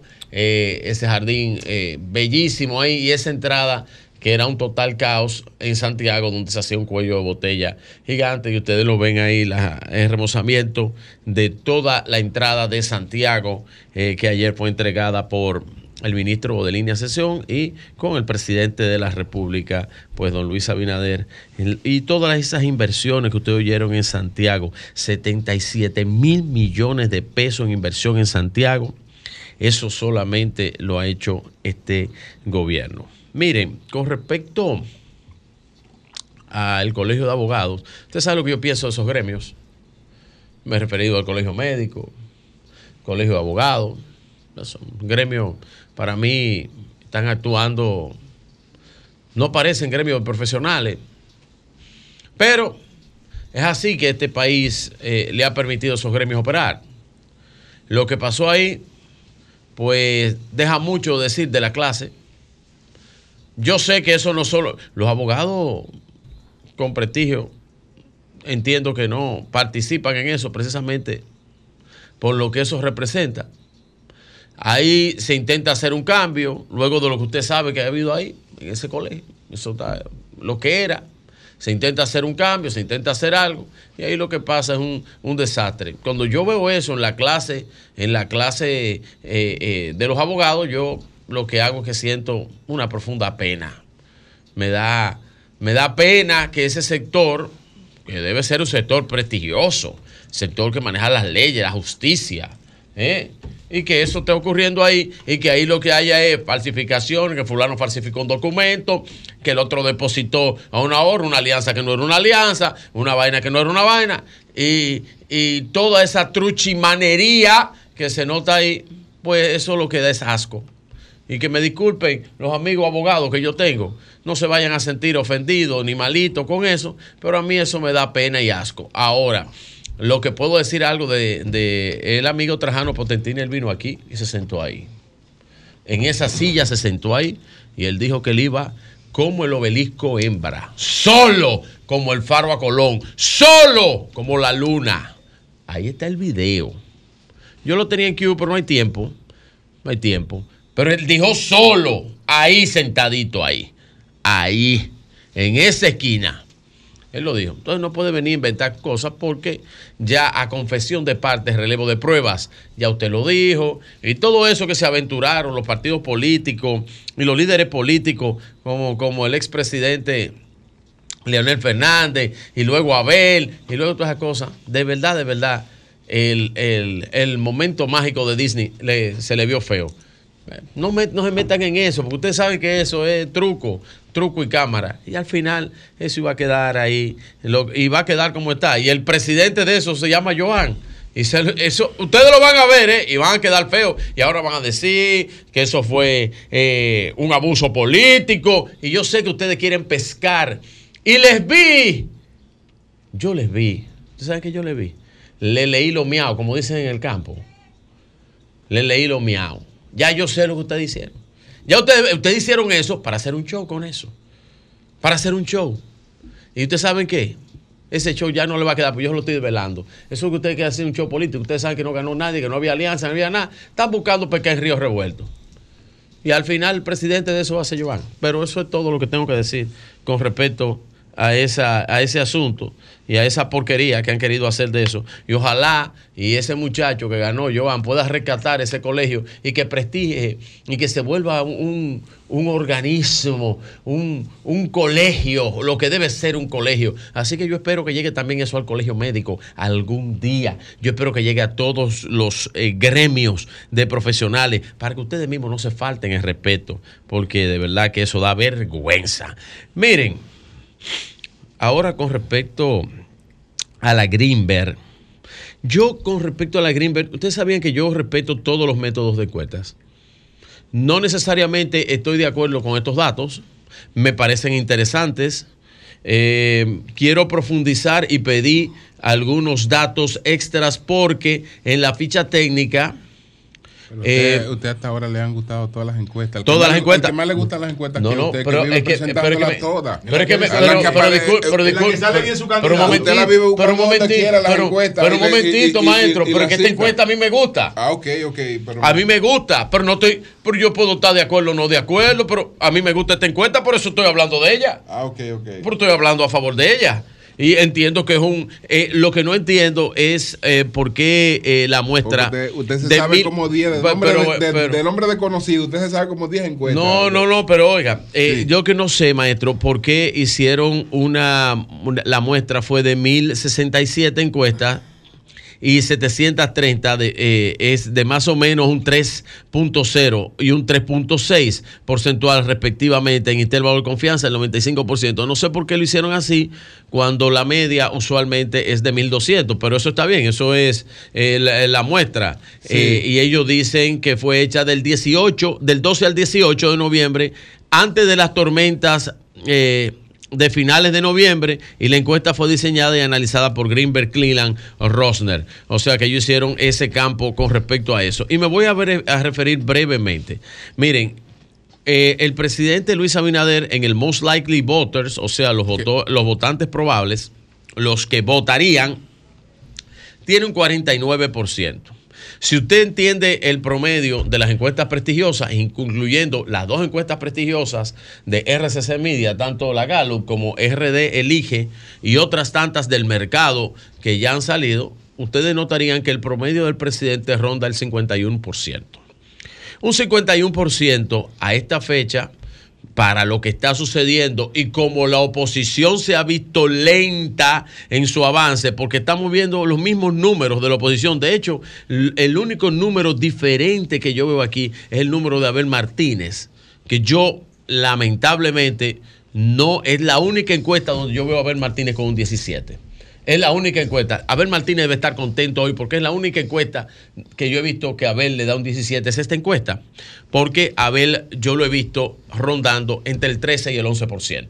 Nunca lo había visto en un 17, pero eh, nada, eso dice la Greenberg, una encuesta eh, prestigiosa, una encuesta que eh, da números interesantes, pero yo estuve revisando un dato porque yo tengo todos los datos de las firmas encuestadoras y sus desviaciones en relación a los resultados presidenciales del último 5 de julio, la última referencia electoral que nosotros tuvimos. Y la última encuesta, y la tengo toda aquí, miren, eh, Gallup, por ejemplo, eh, la desviación de Gallup, de la última Gallup que se hizo en esa fecha, fue de un 3.9. Esa fue la desviación con respecto a la realidad. El Centro Económico del Cibao fue de un 4.3, la SOCBI de un 5.1. Mercado de cuantificaciones tuvo un 5.1. Y así puedo seguir. ABC Marketing un 8.4. Ahora, eh, Mark Penn un 10.1. Eh, pero cuando voy a la Greenberg, para tomarlo como referencia, no es el caso, no tiene que ver el caso con esta encuesta. La diferencia que encontré, la desviación que encontré con la Greenberg fue de un 13.3. O sea, ellos estuvieron alejados de, eh, de la cuantificación real de las elecciones por un 13.3 y su margen de error en aquel momento eran de un 2,8. O sea que la diferencia de ellos fue muy amplia y si le quito el margen de error fueron 11 y tanto. O sea que ahí tengo mis serias eh, dificultades para eh, poder decir la precisión de ellas. No está en el top 10 de las que dieron la precisión, pero como todo es una herramienta del trabajo y mm, ojalá y publiquen algunos aspectos más para uno poder profundizar en este tema. Don Julio.